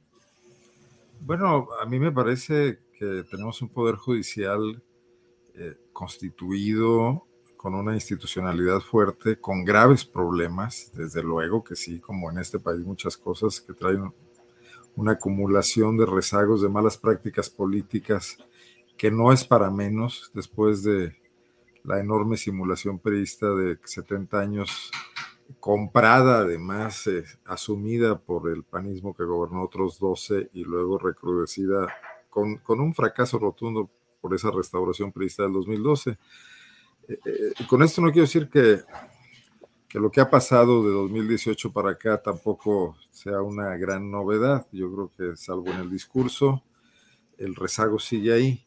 Pero esa corte, con todos sus problemas, mostró un fondo de, independencia que me parece muy importante. Eh, creo que la, la, ministra Piña no pertenece a nadie más que al Poder Judicial en una votación reñida, como es normal, con una mayoría apenas construida, quizás con acuerdos ahí de última hora, como ocurre en cualquier democracia del mundo, no se digan las parlamentarias, donde, donde se construyen mayorías express y se, y se diluyen en la medida en que el gobierno desgasta. Aquí es otra cosa, es, es la parte de, de la administración de la justicia. Pero yo me parece bien lo que pasó ahí. Me parece que esta mujer es, es una ministra de carrera sólida, más allá de que podamos coincidir o no con algunas de sus determinaciones, que creo que son apegadas siempre al marco. Hey, it's Ryan Reynolds, and I'm here with Keith, co star of my upcoming film, If, only in theaters, May 17th. Do you want to tell people the big news? All right, I'll do it. Sign up now and you'll get unlimited for $15 a month in six months of Paramount Plus Essential Plan on us. Mintmobile.com slash switch. Upfront payment of $45 equivalent to $15 per month. Unlimited over 40 gigabytes per month. Face lower speeds. Videos at 480p. Active Mint customers by 531.24 get six months of Paramount Plus Essential Plan. Auto renews after six months. Offer ends May 31st, 2024. Separate Paramount Plus registration required. Terms and conditions apply if rated PG. I'm Sandra, and I'm just the professional your small business was looking for. But you didn't hire me because you didn't use LinkedIn jobs. LinkedIn has professionals you can't find anywhere else, including those who aren't actively looking for a new job but might be open to the perfect role, like me. In a given month, over 70% of LinkedIn users don't visit other leading job sites. So if you're not looking on LinkedIn, you'll miss out on great candidates like Sandra. Start hiring professionals like a professional. Post your free job on linkedin.com/people today. Constitucional que tenemos con sus interpretaciones, creo que en general tiene más bien una visión progresista y me parece sensacional el respeto desde desde desde la presidencia de la República, desde el Palacio de Gobierno, a lo que ocurrió ahí. Si, si se fijan ustedes, esta construcción de que AMLO quería a Yasmín Esquivel y que había que como diera lugar defenestrarla y vulnerarla, se construyó toda, pues válgase la redundancia, se, facturó toda desde los, las áreas críticas, la oposición al presidente López Obrador, construyendo una narrativa que yo en ningún momento vi, no sé, no sé si, si hubiese estado cabildeando, eh, lo que han publicado los columnistas es que, el ministro Saldívar tenía un candidato que era Gutiérrez Ortiz Mena y que lo había presentado al presidente, etcétera. No lo sé, pero sí lo que vi fue, decidieron los magistrados, los 11 que estaban ahí, eso me parece magnífico. Ya quisiéramos en Guanajuato, en muchos estados del país, ver lo que pasó ayer en la Suprema Corte. Y, inevitable guanajuatizar.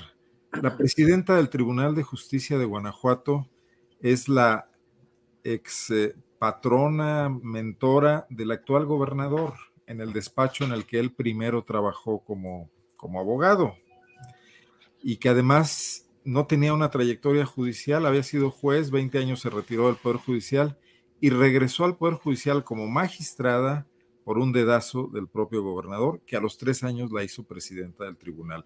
Imagínate que algo así hubiera pasado este, en, el gobierno de la República. Habría jaraquiris en la Plaza del Zócalo de muchos, ¿no? Protestando por el tema. Y acá nadie, nadie le importa. Y cada estado es soberano. Tenemos la misma réplica de división de poderes y en los estados el PAN puede hacer lo que quiera, el PRI puede hacer lo que quiera, lo pudo hacer porque ahora tiene muy pocos. Morena, por supuesto, va a estar haciendo exactamente lo mismo y toda la mirada está fija en el centro del país. Cuando si midiéramos la cantidad de decisiones en el área de la administración de justicia que se toman en los estados, supera amplísimamente a lo que ocurre a nivel federal y muchos casos ya llegan muy complicados cuando, cuando, cuando es el caso que ascienden al amparo o, son recurridos en, estos tribunales de alzada de la justicia federal, ¿no? Entonces, no sé, dentro de lo que cabe y sin que esto represente ni la gran solución, ni, ni un asunto toral, histórico, está muy bien que sea la primera mujer, vamos a ver cómo se comporta. También ya habría que ir dejando de lado estas cuestiones de género. Es mujer, pero es sobre todo abogada, jurista, magistrada, y tendremos que ver cómo maneja la Corte y cómo enfrenta los enormes retos que tiene esa Corte, que sí son de corrupción y que sí son de falta de acceso a la justicia para una gran cantidad de mexicanos. Gracias, Hernando Cuellar. Ya llegó Arturo Rodríguez. Ya, feliz año, Arturo. Un abrazo. ¿Cómo estás, Arturo? Bien, pues con el gusto de saludarles este, como siempre, y eh, con mucho entusiasmo de poder estar aquí, de poder saludar al auditorio de Astillero Informa, Adriana, y a mis compañeros Arnoldo y Temoris.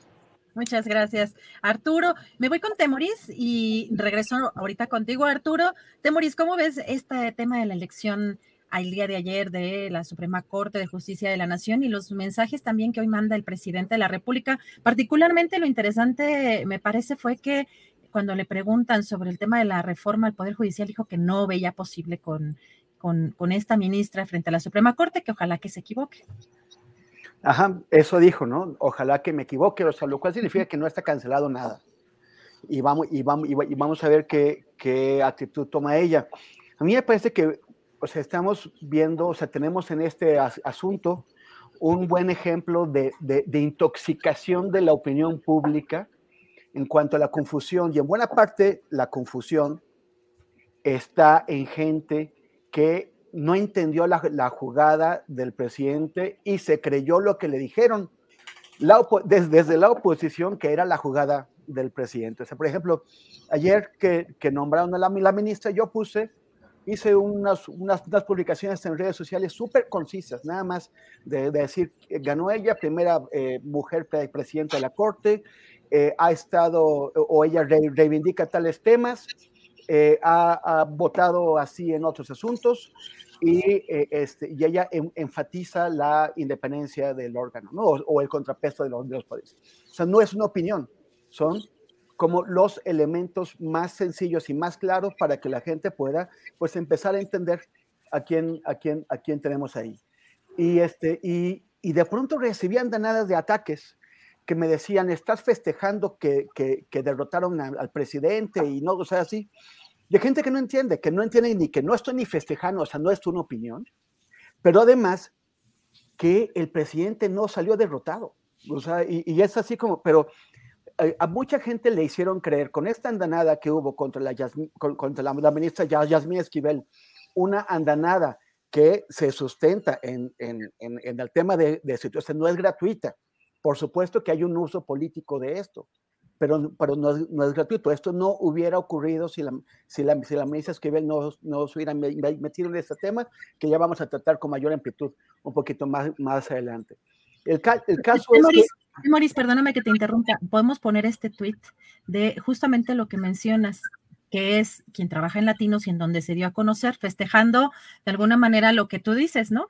que eh, hubiera, hubiera realmente perdido y, además de las palabras, arranca el año del ocaso. Y también eh, López Dóriga publicó su columna de hoy con el mismo tema, la derrota de, Andrés Manuel. Este, no, no es una sorpresa que ellos quieran hacerlo ver como una derrota. Lo que sí sorprende es la gente que no está poniendo atención y que les compra el discurso y que además se pone muy agresiva. por ese tema, ¿no? O sea, se, se, ponen a atacarte sobre cosas que no han entendido. El, en, en, primer lugar, el presidente dijo varias veces que, que Esquivel no era su candidata, que él no tenía candidato ni candidata, porque es otro poder y un poder tiene que ser respetuoso de los demás poderes. Pero además no tenían los votos. El, presidente ha logrado eh, el nombramiento de cuatro de once ministros, eso no le da. Pero él mismo dice que de esos cuatro, que dos le han fallado, o sea, solamente siente que, cuenta con dos ministros, eh, en, en ese caso ministros. Y, y, no, este, o sea, no, no tenía la forma de, de, lograr, si ella hubiera sido su candidata, si hubiera sido, no tenía la forma de lograr su elección. Él tenía que escoger entre los, entre, entre los otros que estaban ahí, que no necesariamente eran de, de su ámbito, pero bueno, al, hay, hay, hay, unos que les van a ser más complicados que otros. Alfredo Gutiérrez Ortiz Mena era previsto, o sea, el, el mismo pre, pre, presidente había dicho, el, el, el ministro más rico, el, el, que trabajó en el SAT. Evidentemente el presidente no quería, o sea, una derrota para el presidente hubiera sido la elección de Alfredo Gutiérrez Ortiz Mena. Eso sí hubiera sido una, una derrota. La, la, elección de, de esta ministra, de, de, la, de, la, ministra, este, ay, que se me está, de, de, Norma, Norma, Norma, perdona. Lucía Piña, Norma Lucía Piña. Norma Piña, es de hecho muy bueno, es muy bueno para el presidente porque demuestra que cumple sus compromisos de, independen de, de respetar la, la, la independencia del, del, del, poder, del, poder, Judicial. Desmiente a todos los que dijeron que iba a, a, a, meter la mano para forzar la elección de Yasmín Esquivel. Esquivel quedó lejísimos, le, lejísimos de haber podido ser electa. Pero, pero además, la, la, la, autonomía, la independencia del Poder Judicial nos conviene a todos, es muy importante. Y, y, el que se haya hecho, que, que es lo que estábamos eh, comentando eh, eh, Arnoldo, el que se haya hecho de esta forma tersa, transparente, abierta, nos ayuda a todos. Hay, hay quien dice, era, era, la candidata de la derecha. Que alguien me diga si en el Partido Acción Nacional, si en el movimiento familiar eh, de, de, de, de, las familias mexicanas, si en el Yunque, si en la conferencia esta que, que nos trajeron hace poco de acción política conservadora, alguien está muy contento porque la nueva presidenta de la Suprema Corte de, de, Justicia dice que está a favor de los derechos de las mujeres para, eh, eh, para la reproducción sobre su cuerpo, sobre, sobre el aborto. Si están muy contentos con una ministra, con una nueva presidenta que dice que ella está a favor de ampliar los derechos de las minorías sexuales. Si las en grandes empresas, que son las más poderosas de este país, que están empeñadas en hacer negocios destruyendo el medio ambiente de México, están muy contentas con una, con una presidenta que en, el, que en el 2016 logró que los, los derechos ambientales sean reconocidos como derechos en general de, de, las ciudadanas y los ciudadanos de ese país y no nada más como algo que debería afectarte direct, directamente. Ese es el caso de la, de, la, de, la, de la sentencia sobre la laguna del carpintero, que sentó jurisprudencia que nos dan a todos y a todas más derechos y más injerencia al momento de tratar de proteger el medio ambiente de todas y de todos. Es, estos son solamente algunos. Hay gente que dice no es feminista, en realidad hay personas muy, muy bien que, cuestionen, eh, pueden tener derecho y algunos elementos para cuestionar su, fe, su feminismo o no. no. No me voy a meter en, ese fondo, pero sin duda que prefieren a esta ministra que Alfredo Gutiérrez Ortiz Mena. A mí, a mí me parece que es una ministra progresista, es una, es una ministra con la, que, con la que Andrés Manuel se va a poder entender y va a poder trabajar. Esto no significa que la Suprema Corte vaya a hacer lo que el presidente le, le diga, porque además, aunque ella quisiera trabajar, digamos, de manera cercanísima con el presidente, son 11 ministros, son 11 votos, cada voto cuenta exactamente igual. Ella no le puede imponer nada al Pleno.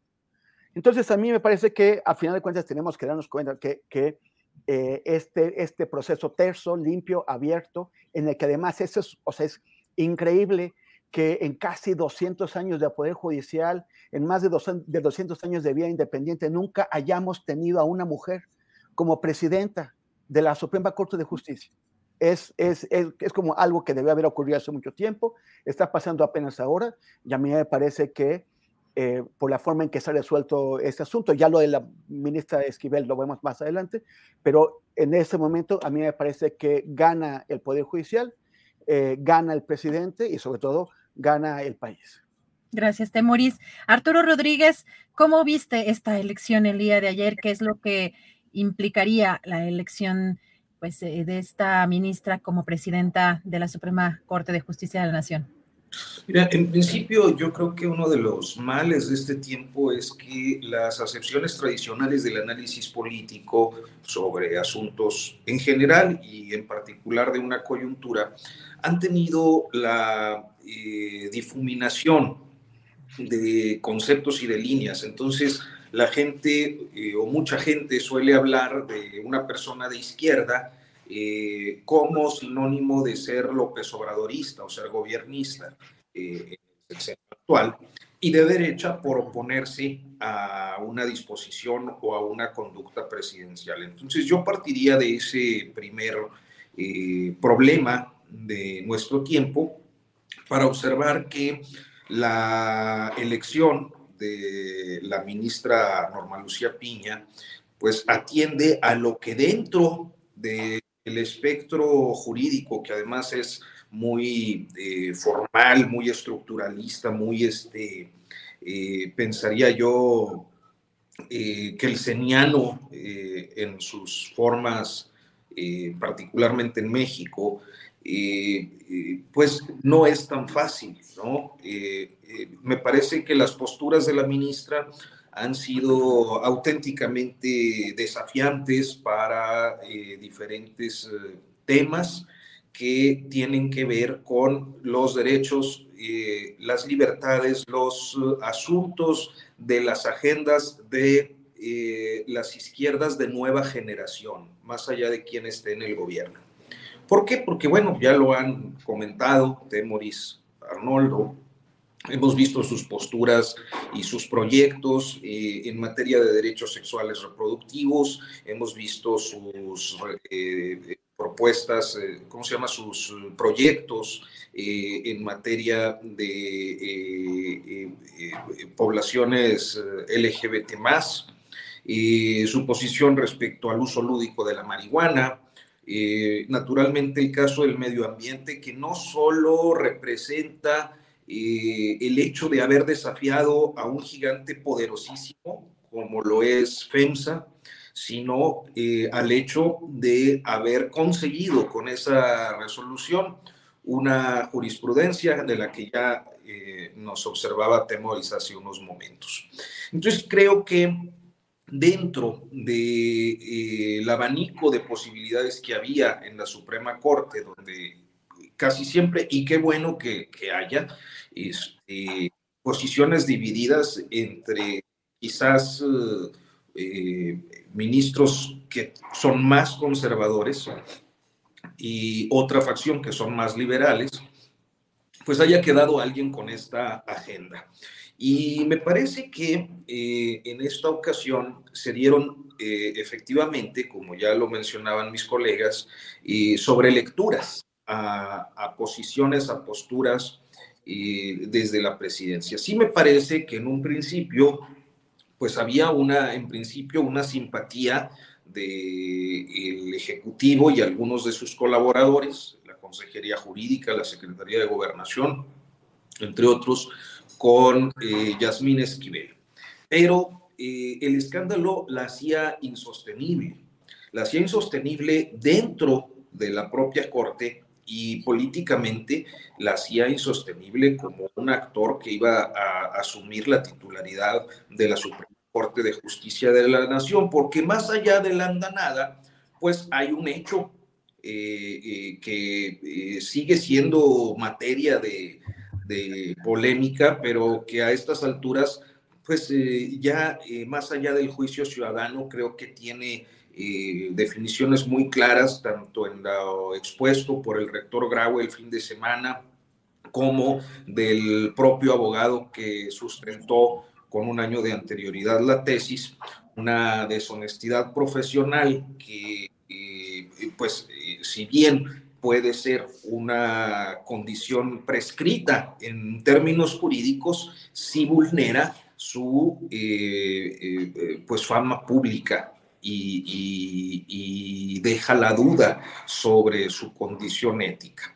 Entonces, eh, sucedió algo similar, me parece que en el Tribunal Federal de Justicia Fiscal y Administrativa, donde había un interés de, eh, particularmente creo que el grupo de Raquel Buenrostro por impulsar a la magistrada Telles y que sin embargo no prospera eh, a partir de una reforma que se va a la congeladora en la Cámara de Diputados, se queda sin posibilidades de participar y me parece que el juego corrió solo. Es decir, si una definición creo que pudo haber tenido el presidente López Obrador eh, en estas semanas respecto a lo que sucedía en la Suprema Corte como respecto a lo que sucedía en el Tribunal de Justicia Fiscal y Administrativa, eh, fue dejar correr porque aquellos o aquellas con quienes su administración podía tener, eh, pues digamos que algunos lazos comunicantes, si no es que una definitiva dependencia o relación política,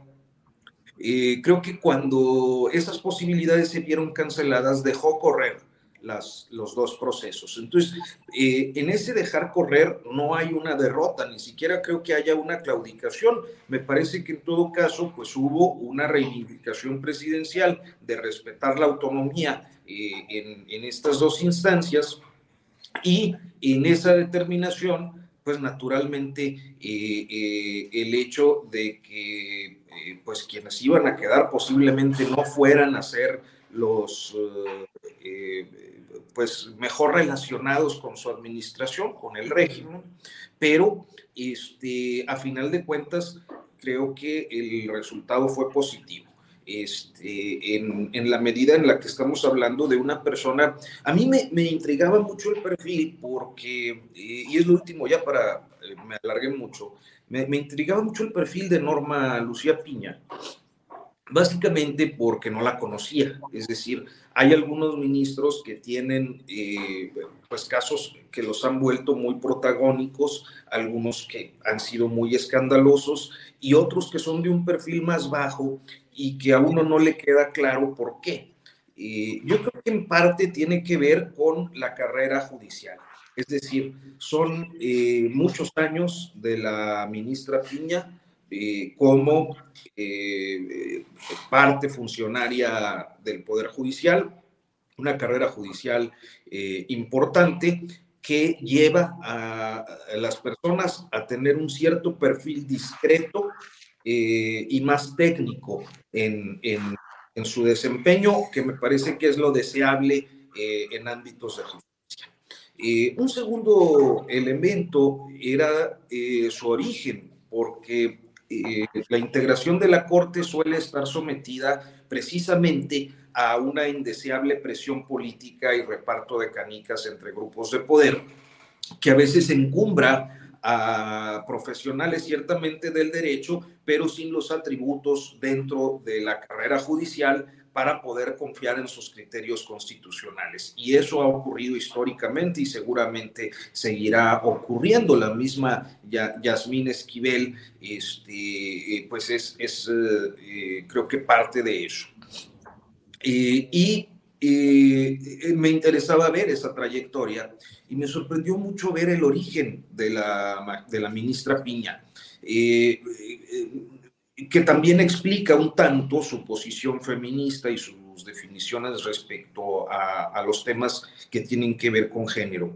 Eh, porque pues fue una maestra de escuela normalista, primero, que trabajaba y estudiaba derecho, o sea, trabajaba como profesora de primaria y estudiaba al mismo tiempo la carrera de derecho, que poco a poco se fue profesionalizando, no solo en temas de la ciencia jurídica, hasta alcanzar su doctorado, sino también en algunos temas que tienen que ver con la comunicación política, lo que le ha permitido, me parece, tener también un, una serie de posiciones muy eh, claras y, progresistas en materia de acceso a la información y derecho a la de, acceso y, de, acceso a la información y protección de datos personales. Entonces, es un perfil que a mí me parece es más acorde a lo deseable eh, que debe haber en la Suprema Corte que lo que muchas veces había en eh, pues el, el, Poder Judicial. Y en ese sentido, me parece que ahora lo que queda pues es ver cuál será su desempeño, más allá de que no sea tan próxima al Poder Ejecutivo, que a final de cuentas, pues las relaciones son institucionales y no de amistad ni de grupismo político y tienen que ver con decisiones de interpretación constitucional y no de interés de un gobernante o un régimen en turno para eh, eh, pues fijar posturas en relación a, la materia constitucional.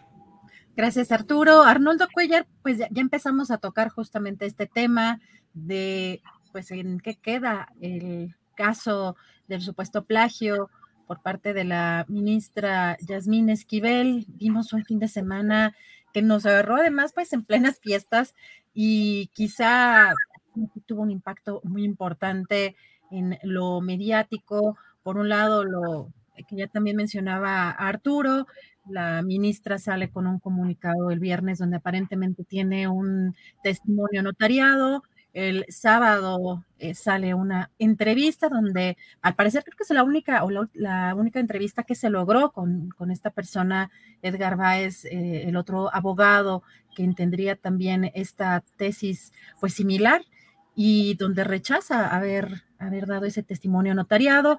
Luego también vemos el tema de la fiscalía, el lunes eh, con un documento que saca, entre otros, el medio El Universal, que no era un comunicado, sino eh, parte de la, de la, denuncia presentada por la ministra Yasmín Esquivel y en un documento que se logra ver sellado en, esta, en esta nota del Universal. Y un día después que sale la fiscalía, un día después y ya después de las elecciones sale a decir que pues, rechaza ese, ese documento. ¿Cómo ves todo este tema? ¿En qué, en qué vamos en este tema del, del supuesto plagio, Arnoldo? Creo que está más interesante que el divorcio de Vargas Llosa y la señora Presley, pero bueno. Mira, antes que nada, eh, sí me gustaría nada más precisar sobre el tema anterior, que esta narrativa a la que se refería Arturo y también Temoris, de esta construcción de, un grupo de periodistas, que me parece que también hay que evidenciarla, ¿no? Un grupo de periodistas y de analistas y de comentócratas en el sentido de que ubican a López Obrador como el dictador que quiere eh, vulnerar todos los espacios de división de poderes y luego cuando no lo logra o cuando esto no se evidencia así, dicen que fue derrotado. Pero pareciera que lo desearan, ¿no? Que desearan que AMLO se convirtiera en efecto en este dictador que les permitiría a ellos envolverse en la bandera y quizás hacer campañas internacionales de denuncia. Y, creo que el país está en otra tesitura, que, ni López Obrador está en eso, que está tratando de maniobrar para sacar adelante sus políticas, donde importa qué ocurre en la Corte y qué ocurre en el Congreso, que no está avanzando mucho, está avanzando hasta donde puede, pero que esa es la historia de, la mayor parte de las democracias en el mundo en este momento, la, la del propio Biden, así va a estar Lula con su fuertísima oposición, ¿no? Donde además abajo hay una población esperanzada en que mejoren algunas cosas, en que se controlen algunos excesos, donde estamos perdiendo de foco el tema principal de, ahora sí lo que yo llamaría en términos grandilocuentes, pues la gran disputa por el destino del país para irnos con estos pequeños hilvanes, ¿no? O sea, al, final del día, eh, Andrés Manuel dice, ojalá e, el tema de que esta eh, ministra Piña eh, haya votado la mayor parte de sus de los, de los grandes debates que llegaron a la Corte por parte de la Corte de Transformación en contra, pues a mí me parece de lo más interesante, porque no es, y que el presidente no lo haya tomado como con este corte de conservadora, etcétera, y demás, sino de independencia y de que mejor eso que tener a alguien, o sea, mejor alguien que defienda la institucionalidad de nuestro, constitucionalismo defectuoso a alguien enredado en grandes maniobras financieras como Gutiérrez Ortiz Mena. Bueno, a mí me escandalizó, no sé qué tan creíble sea la versión de columnas políticas de que Emilio Gamboa andaba cabildeando para ayudarlo. No dije, salió de alguna catacumba, ¿no? Pero bueno. Ahora, sobre el tema de la, de la tesis, pues me parece sobredimensionado el escándalo personalizado en la ministra, que sin duda eh, está pagando un, pecado de, de, flojera, de arrogancia, de descuido en su juventud, que probablemente no es la única y seguramente no lo es que haya cometido, pero si nos vamos al tema del patrón, de la institucionalidad vulnerada, yo creo que le corresponde más responsabilidad a la UNAM. O sea, la ministra Piña está frita, o sea, de por vida va a ser la plagiadora, la ministra Piña, pero la ministra Yasmín Esquivel, ¿no?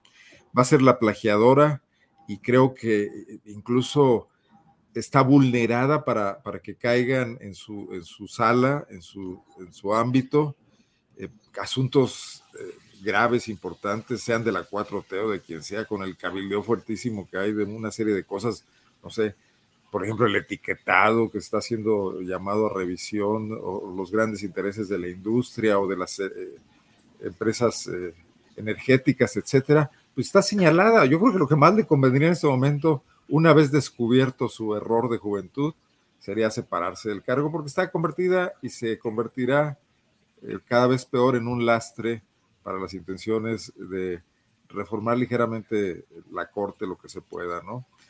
Pero el tema no es ese. El tema es, ya lo hemos discutido aquí, cómo están funcionando nuestras universidades.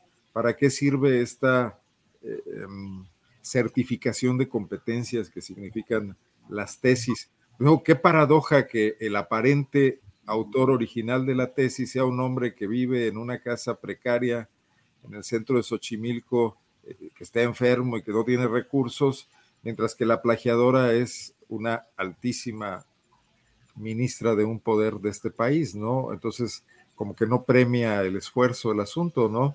Pero cuántas cosas no estarán así y qué controles tiene la UNAM y sus eh, áreas periféricas, sus, eh, instituciones periféricas, como en este caso Aragón, y bueno, ahora tiene campus en el provincia, etcétera, como para garantizar eh, la calidad de la educación que están emitiendo y por la cual, y esto no se nos debe olvidar, reciben un subsidio, administran un presupuesto impresionante, ¿no? Como para entregar estas malas cuentas.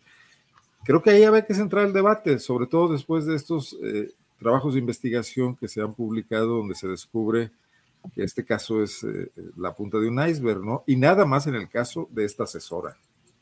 Gracias, Arnolda Cuellar. Temoris Greco, ¿cómo ves este tema en el que también están involucradas instituciones como la Fiscalía de la Ciudad de México, la UNAM?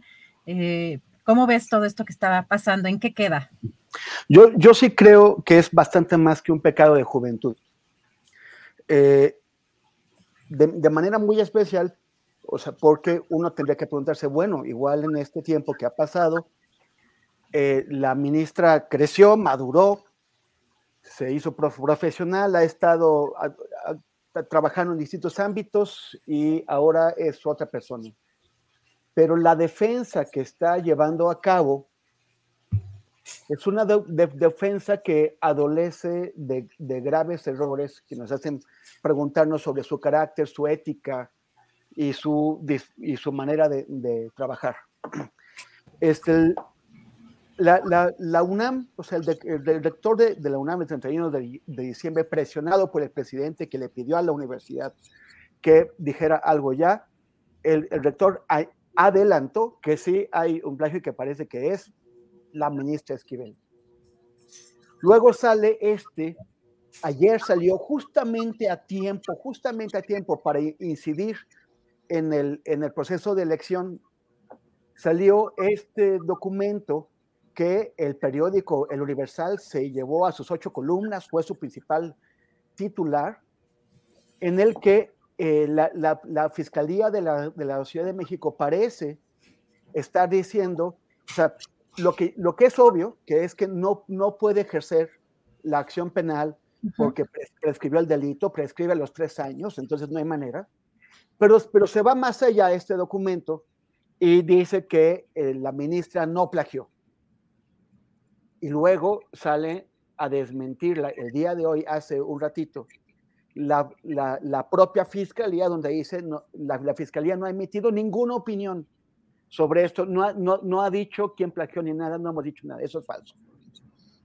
Y, y, el, y el, periódico, el, el, Universal, que lo agarraron con los, con los dedos en la puerta, sacó un, un, este, un bajo reserva express, que es su espacio de chismes políticos, este, diciendo que la fiscal Ernestina Godoy se quiere hacer pato y que, existe el documento y que existe Araceli Gómez, que es la que firma el documento, el propio Universal, que es el que publica el documento, no se da cuenta de que Araceli Gómez solamente certifica la autenticidad del documento y que quien lo eh, firma es un, es un fiscal, hombre, Julio César, se, se mueve el nombre ahorita.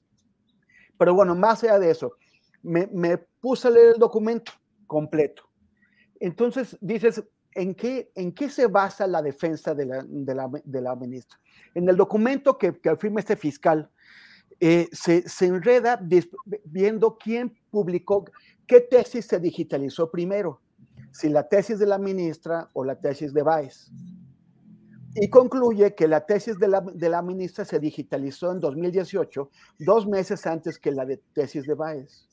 Pero ¿a quién le importa? ¿Cuándo se digitalizó una tesis? En 2018. Si estamos hablando de hechos ocurridos en 1985, 86, 87, o sea, hace 32 años de lo que está discutiendo el documento del fiscal. O sea, es, da absolutamente igual qué tesis se digitalizó primero. Lo que importa es qué tesis se hizo antes. Y el fiscal no fue a buscar eh, eh, los, las, las, tesis físicas para comprobar cuál se hizo antes. Solamente se pone a discutir cuándo se, se digitalizó. Pero lo que es, está más complicado es que la defensa de la ministra se basa en los dichos de, la, eh, de, de, Marta Rodríguez Ortiz, la, su, su, tutora. Marta Rodríguez Ortiz, que es la señora que tenía la panadería de tesis, que, y, o sea, que ella tuteló casi 500 tesis a lo largo de varios años.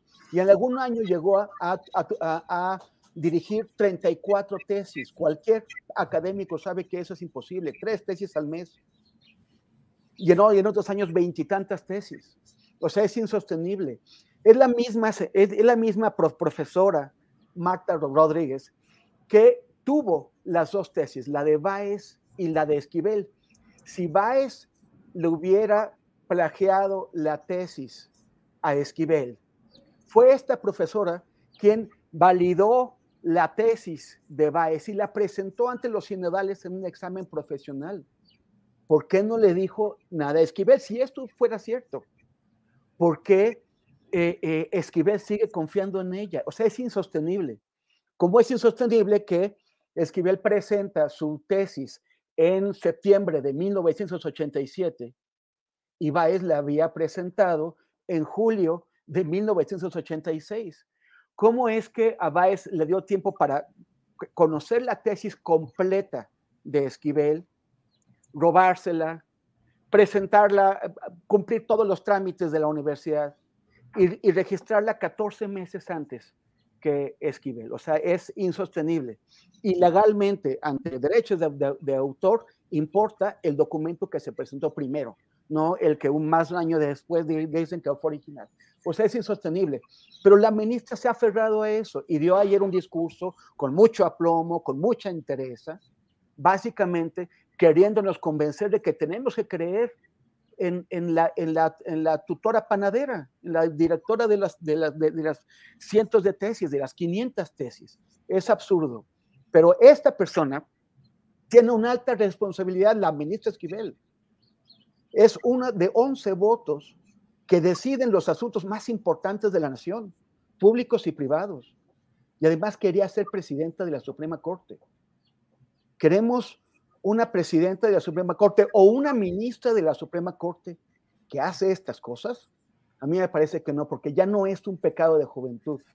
Es una de esas mentiras que van creciendo, que se van haciendo pelotas de, de nieve, que las vas sosteniendo a lo largo de las décadas y que, y que, y que, y que acabas aferrado a, ella. Es si alguien en, en, en, un sistema republicano como el que tenemos en México tiene que tener una probidad del 100% para que tengan nuestra confianza, son los ministros del, del más alto tribunal de la, de la nación.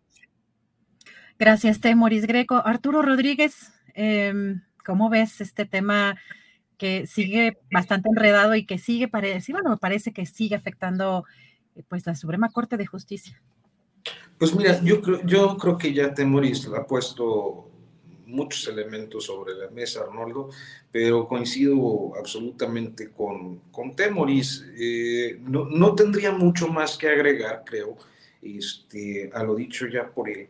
Este, me parece que efectivamente es insostenible eh, y creo que también eh, eh, quizás lo único que podría agregar es que a veces el apasionamiento político lleva a muchas personas a, digamos, perdonar o, minimizar episodios como este.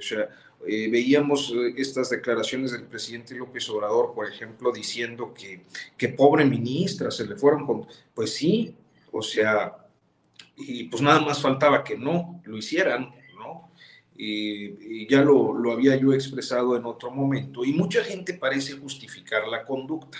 A mí me parece que efectivamente es injustificable, es insostenible, y la posición que, que emitió Graue me parece que deja claros diferentes y, pues aspectos eh, en relación a esto. Eh, la, la, lógica eh, jurídica y, y, seguramente pericial que se imprima sobre estos dos documentos, pues confirmará lo que a todas luces es ya una obviedad, que la señora incurrió en una, en una conducta poco ética, y siendo joven, que le pasa la factura muchos años después, 35 años después, me parece, este, y que el día de hoy quizás, eh, pues ella tiene que salir a afrontar con las canicas que puede eh, un juego en el que está de antemano derrotada,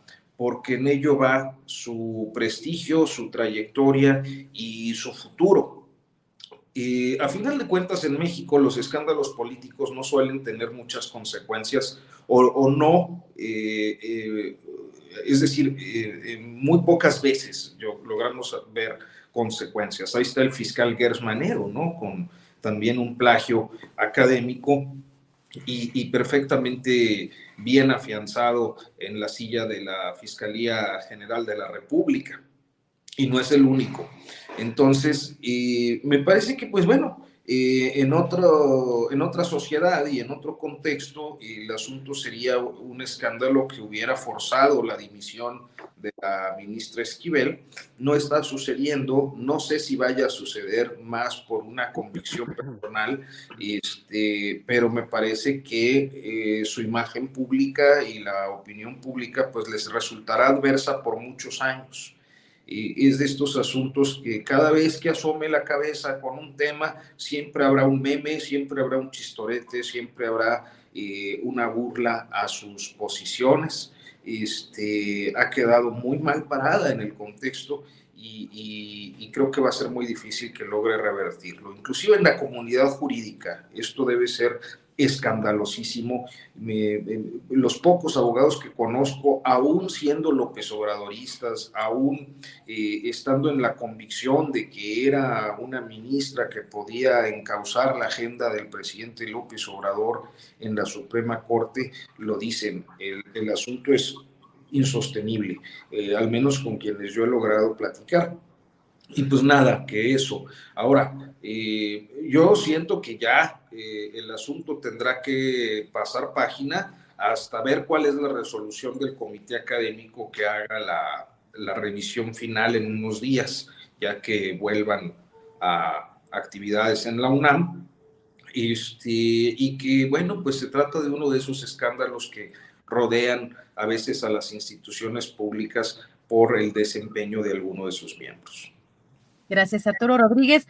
Pues nos queda tiempo para el postrecito, pero tenemos también, por si quieren tomar ese, ese espacio, tenemos este tema tan preocupante de lo que pasó en Ciudad Juárez con este motín y esta fuga de 30 reos, ahora que ya confirmaron eh, o rectificaron esta cifra y entre otros, pues el líder criminal, em, pues el neto, eh, en medio de un ataque armado, una situación que refleja y evidencia la corrupción dentro de este tipo de penales, particularmente el que está en Ciudad Juárez. Y también tenemos pues otro, otro tema pendiente que es el panorama político y social en este 2023, que vienen pues muchas decisiones, incluidas la, de la, del Instituto Nacional Electoral, la, de, la elección de, de, consejeros previo a las elecciones en Coahuila y el Estado de México, u otro tema que quieran abordar, puede ser local, puede ser guanajuatizar, querido Arnoldo. Gracias por el permiso. Para alusiones, mira, yo creo que no podemos obviar el contexto político en el que ocurrió todo esto de, de Yasmín Esquivel. Y dejarlo solo ahí, teniéndolo a ella como la responsable de, una conducta, hasta este momento al parecer solo poco ética y moral, no ilegal por el tiempo que ya pasó, eh, no nos deja ver el resto del panorama, que es por qué pueden pasar estas cosas. ¿Por qué una universidad prestigiada puede permitir que esto pase no con una ni con dos tesis, sino hasta donde sabemos con cinco? Y porque eso es lo que no estamos revisando, porque eh, eso nos habla de un sistema, más allá de que haya algunos vivales que se hayan aprovechado de él y que hasta ahora no hayan sido descubiertos, simple y sencillamente quizás porque no aspiran a nada en este momento ni están en alguna trinchera eh, recibiendo eh, impactos o fuego amigo de, de quien además no parece que esté haciendo investigación periodística neutra, sino eh, que son misiles muy bien dirigidos. El trabajo de Sheridan es impecable, pero obviamente Sheridan no lo veo inquieto por, por andar investigando abogados cuando su especialidad es la literatura, ¿no? Es evidente que allí hubo un encargo específico hecho pues, al mejor que, hay para ello, ¿no? Y, ese es un tema que a mí sí me parece que no podemos dejar nada más en, la escandalización por la conducta de la magistrada, sino voltear a ver todo lo que está mal en el sistema educativo.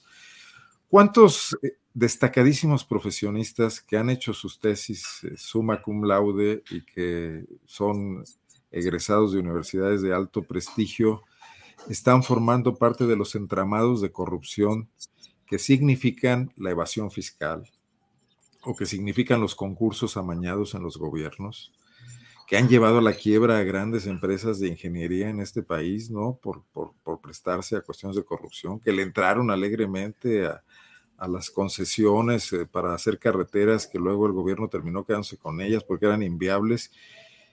Y tenemos todo un sistema donde la ética no es precisamente el valor más alto que emerge de, nuestra formación como profesionistas, ni como políticos, por supuesto. Y cuando hacemos un gran escándalo con un solo caso muy puntual y no revisamos todo lo demás, me parece que estamos contribuyendo sencillamente pues, a una gran hipocresía, ¿no? Eh, bueno, un poco creo que ese podría ser ya casi, casi mi postrecito. Gracias, Arnoldo Cuellar. Temoris Greco, ¿qué te gustaría de postrecito para este martes? Híjole, pues un, bueno, está, allá, está gravísimo lo, de, lo del penal. Este, me acordé que regresando a este tema que ya hemos tratado de este software de espionaje, ese sistema de espionaje que se llama Pegasus, el, estos, estos hombres, e, esta compañía que, que, fabrica ese sistema de espionaje, lo vende en todo el mundo. Y el principal argumento de ventas y su caso de éxito, que es el que llevan a todos lados para presumir, es el espionaje que se hizo con, con su sistema Pegasus contra el Chapo Guzmán. Y, y, entonces, en lo que ellos mismos presumen, una de las, de las partes del espionaje que, cuentan es el que hacían cuando el Chapo Guzmán estaba en el Centro Federal de Readaptación Social de Puente Grande porque él tenía teléfonos celulares adentro de este penal de alta seguridad y y ya estaban infectados con Pegasus. O sea, lo estaban espiando, pero él tenía teléfonos adentro desde donde daba instrucciones. De hecho, si nos acordamos del escándalo absurdo de cuando la actriz Kate del Castillo llevó a, un actor de Hollywood, a Sean Penn, a entrevistarse después de, que salió con el, con, el, con el Chapo Guzmán, este, el, el, gobierno, de una forma, o sea, a mí me, me, desagrada lo que hizo Kate, del Castillo, coqueteando eh, en, a nivel cinematográfico con un señor responsable de las tragedias de miles de familias mexicanas, pero el gobierno de una manera muy selectiva quiso cobrarle algún tipo de cuentas revelando las conversaciones privadas que ella había tenido con gente del Chapo y, y, pues publicándolas, ¿no? Este, o sea, el, el, tema es, están diciendo que solamente es una cuestión de ese penal, en donde había celdas de, de, para, de lujo, con todas las comodidades, y que además había dinero y había eh, aparatos para comunicación. Pero es algo que no se ha acabado. A mí no me consta que no exista también eso en los, en los penales federales. Y si los hay en los de Chihuahua, o sea, ¿qué plan se ha dado a conocer para combatir este tipo de, de, de, privilegios y de peligrosos privilegios a nivel nacional, ya no solo en Chihuahua? Y lo peor es que el fiscal de, Chihuahua dijo ayer que en tres meses ese penal va a quedar limpio de celdas VIP y de, y de, y de todo. Pero ¿cómo? O sea, ¿por qué necesitan tres meses? No lo entiendo. O sea, de, de veras está tan en pañales la preocupación de las autoridades por evitar ese tipo de abusos de, eh, en, donde menos debería haberlos que les tomará tres meses limpiar un solo penal?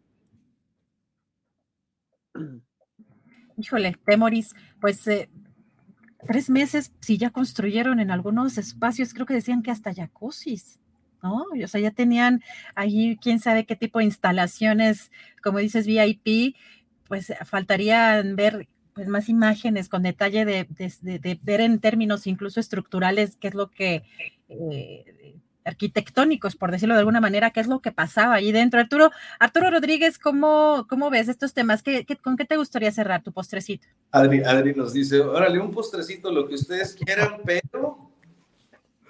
No, no, no, no, no, no, están las tres opciones postrecita de lo que penal, penal, era uno de los temas que nos, nos consumía el tiempo.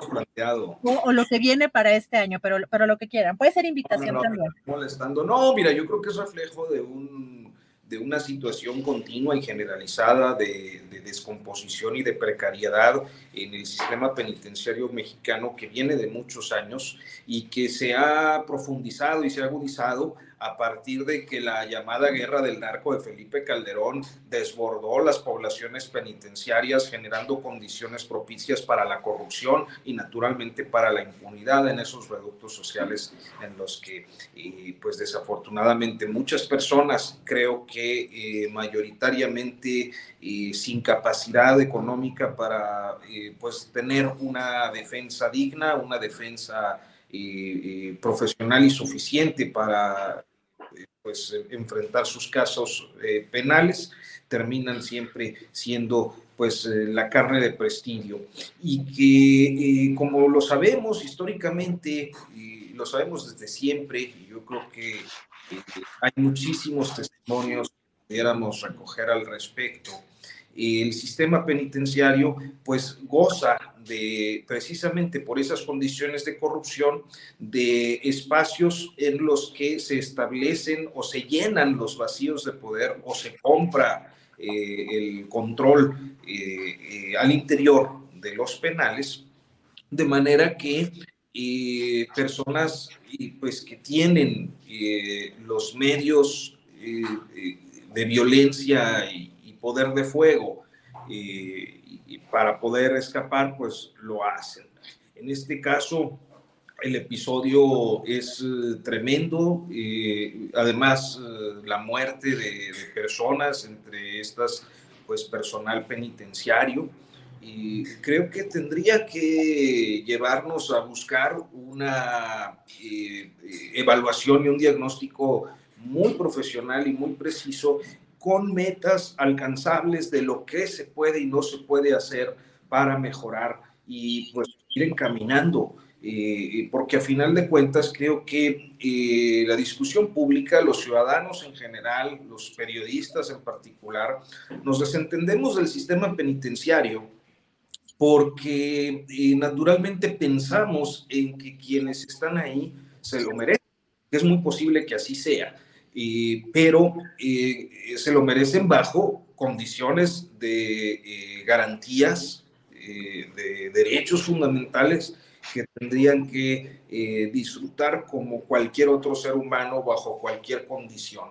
Entonces, eh, eh, creo que es necesario tener una reflexión. Yo, el último diagnóstico que vi de la Comisión Nacional de Derechos Humanos debe haber sido de 2020 y, me parece que las condiciones eran gravísimas en muchos estados de la República, también en penales federales, pero muy destacadamente en los penales estatales. Recuerdo el caso de, de un penal en el estado de Morelos, donde morían constantemente mujeres internas eh, bajo condiciones de violencia sin ninguna eh, pues explicación pericial e investigación judicial suficiente. Eh, como que había ahí un autogobierno o un grupo muy violento que estaba matando y, y nadie hacía nada, ¿no? Al respecto, la, la, CNDH hizo algunas observaciones en el 20, creo que no fue el único, el único caso, pero era el más grave.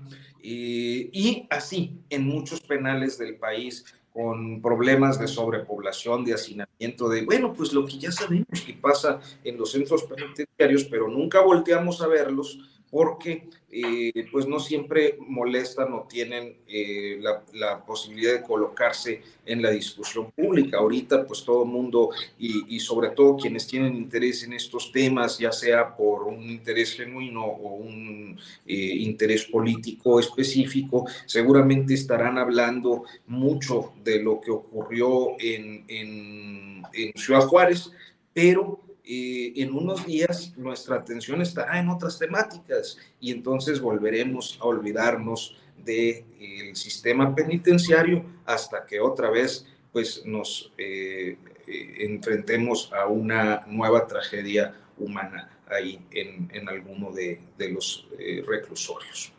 Gracias, Arturo Rodríguez. Pues llegamos ya a la parte final de este programa pues les deseo muchísimo éxito en este año y siempre agradecerles la oportunidad de estar con ustedes. Arnoldo Cuellar, ¿qué, nos, qué nos espera en Pop Lab este año? Bueno, seguir haciendo periodismo de investigación, creo que temas sobran, más bien hay que seleccionarlos bien y ya el equipo está muy capacitado, entonces por ahí les estaremos compartiendo materiales próximamente.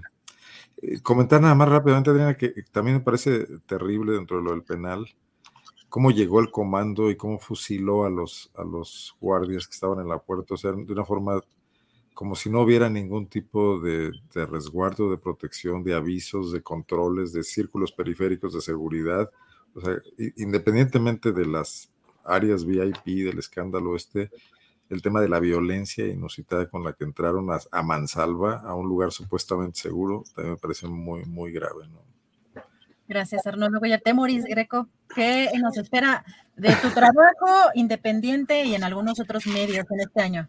Ah, oye, quería, quería comentar, es que algunas personas están, están preguntando sobre la carta que habría hecho, habría escrito el, el supuesto plagiado, reconociendo que eh, fue el que plagió.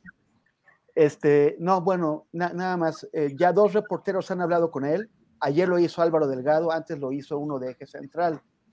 Y, este, y no, él dice que la tesis buena, la no plagiada, es la suya. la, famosa carta la presentó la misma directora que dice que se la encontró en su buzón, así mágicamente llegó a su buzón, en donde el, el, ese, señor voluntariamente habría dicho, sí, yo soy el plagiario, y se la dio a la gente del Ministerio Público, el fiscal, quien dijo que eh, no pudo confirmar con, con el supuesto autor la autoría que porque fue a su casa en Xochimilco y no lo halló. Pero resulta que los dos reporteros que ya fueron confirman que el hombre está enfermo, se está recuperando de neumonía y de una cirugía de cataratas, que está encerrado en su casa y, e, y los dos lo encontraron. El agente del Ministerio Público o no fue o no lo quiso encontrar o no, o no se sabe, pero hasta el momento el testimonio recabado directamente es que él dice que, que la tesis buena es la suya. Este, Dime, dime. bueno, es que iba, iba, justamente a precisar esto que, que, mencionas, porque justamente el documento que saca el Universal del día de ayer de 8 traía como un, una especie también de pruebas, este documento, digamos, notariado, ¿no? Este documento notariado en donde eh, se inculpa Baez. Se eh, autoinculpa, ¿no? Ajá, exactamente, se autoinculpa eh, lo estaría presentando como eh, en este documento como parte de esas supuestas pruebas. Entonces, sí fue muy curioso el movimiento previo, además, a esta elección. Nada más era el. Solamente que es un que, que el, el notario que, que, certificó este documento tampoco habló con Vice. O sea, todo es así. Bueno, eh, y, y, así está resolviendo la ministra el problema en el que está. O sea, pero bueno, este, nada, muchísimas gracias, Adriana Arnoldo. En realidad no está resolviendo nada. ¿eh?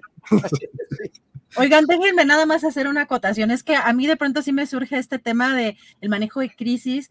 Pues en el manejo de crisis uno tiene que saber argumentar y pues uno esperaría que un ministro en la Suprema Corte tuviera pues ya no nada más una cuestión individual, sino un equipo que pudiera argumentar, ¿no? Y, y, en estos, en estos en estos comunicados de pronto sentimos que ha dado tumbos, que no, pues que no ha logrado realmente tener una, una defensa, eh, pues, no sé. Yo creo que el problema es el primero, todo lo demás son consecuencias. y, sobre, y, sobre, todo porque ella, ella quiere que creamos en la directora de tesis que la engañó a ella. Es que ahí, no hay, o sea... No, es que seguramente está cobrando eh, eh, eh, el seguro, ¿no? O el reclamo, oye, yo te di una lana, mano, ¿no? No sé, pero me parece que Adriana Buentillo arroja luz sobre un tema del que poco se habla, que es el de las agencias y los equipos de manejo de crisis, que además cobran fortunas, este, y que pues aquel equipo o aquel consultor que habrá que ver quién fue que estaba asesorando a Yasmín Esquivel, es verdaderamente alguien a quien no hay que contratar porque el manejo informativo mediático, la defensa, apología de, la ministra en este asunto, dando tumbos, enredándose más, mintiendo y luego queriendo reparar y entonces eh, al último votando ella solita por sí misma, o sea, ya basta, ¿no? ¿Quién fue tu consultor de crisis para que nadie lo contrate a menos que quiera irse al fondo? Sí, tiene lo, de los votos, el, único voto que recibió, híjole, sí fue todos, o sea, todos hicimos esas deducciones. Pues muchísimas gracias. Eh, les mando un fuerte abrazo. A Arturo Rodríguez, que sigue en este año? Para el coahuilense, obviamente tiene que estar fuerte para esta. ¿Cómo? Lectura obligada Lectura obligada para, esta, para estas elecciones, notas sin pauta y que vamos a leer en proceso, además de todo, Arturo Rodríguez con mucha chamba. Sí, ya ves que ando con mil chambas para poder ganarme un cinco, hombre, porque si no, no, completa uno. No vayas a ponerte a hacer tesis, por favor. ya nomás eso me falta, fíjate, hacer tesis para muchachos. Este, fíjate que, eh, pues en el Coahuilense eh, estamos eh, metidísimos en la cobertura del proceso electoral.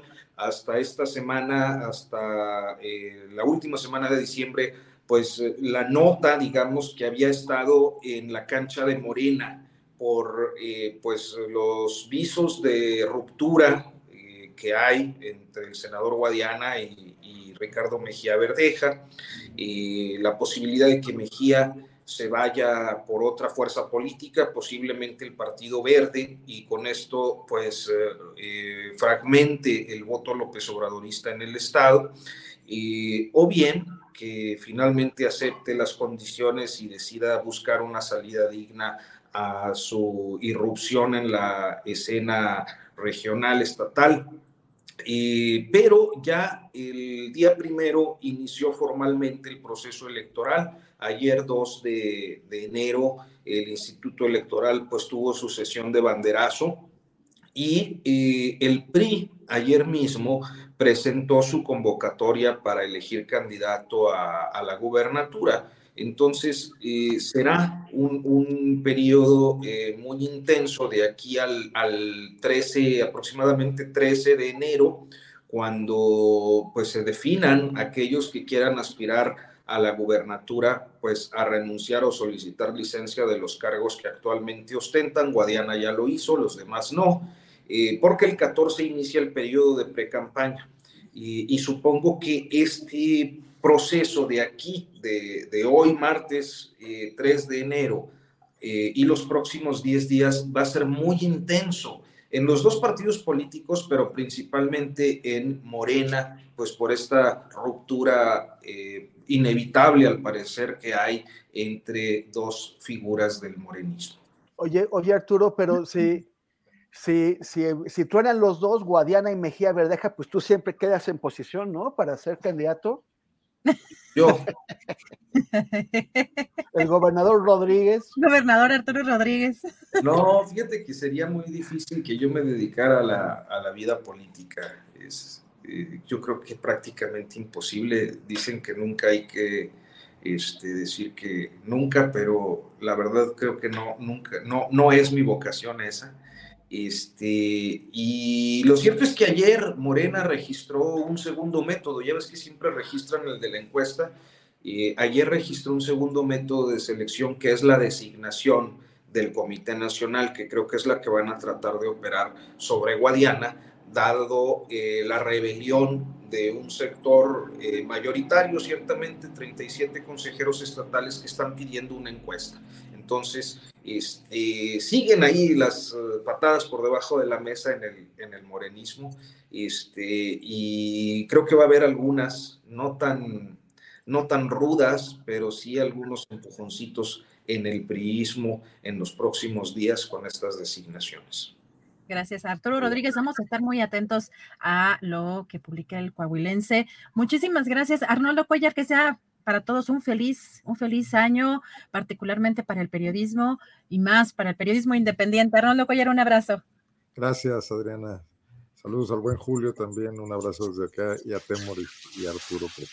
Abrazote a todos. Gracias, Adriana. Gracias, Arturo Rodríguez, Temoris Greco. Un abrazo, un abrazo a los dos.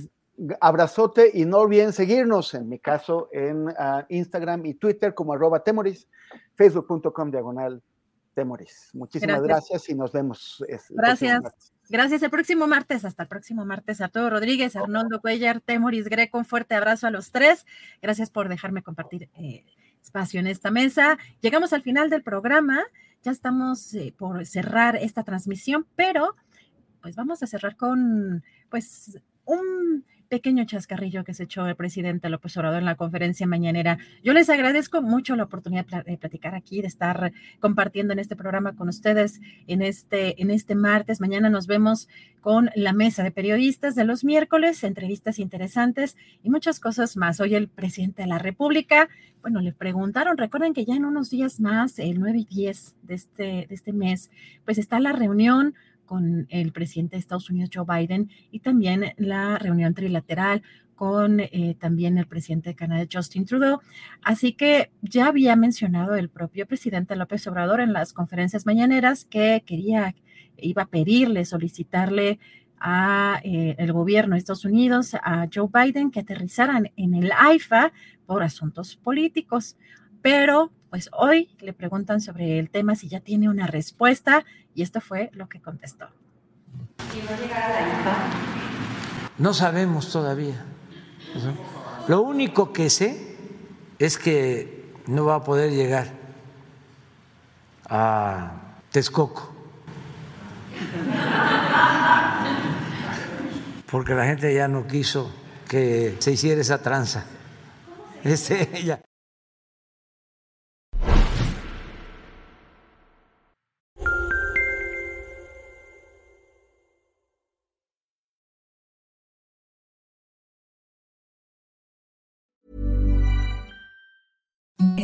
The softest sheets you've ever felt. Now imagine them getting even softer over time. That's what you'll feel with Bowl and Branch's organic cotton sheets. In a recent customer survey, 96% replied that Bowl and Branch sheets get softer with every wash. Start getting your best night's sleep in these sheets that get softer and softer for years to come. Try their sheets with a 30-night guarantee. Plus, get 15% off your first order at bowlandbranch.com. Code BUTTERY. Exclusions apply. See site for details. Hi, I'm Daniel, founder of Pretty Litter. Cats and cat owners deserve better than any old-fashioned litter. That's why I teamed up with scientists and veterinarians to create Pretty Litter. Its innovative crystal formula has superior odor control and weighs up to 80% less than clay litter. Pretty Litter even monitors health by changing colors to help detect early signs of potential illness. It's the world's smartest kitty litter. Go to prettylitter.com and use code ACAST for 20% off your first order and a free cat toy. Terms and conditions apply. See site for details. Para que te enteres del próximo noticiero, suscríbete y dale follow en Apple, Spotify, Amazon Music, Google o donde sea que escuches podcast. Te invitamos a visitar nuestra página julioastillero.com.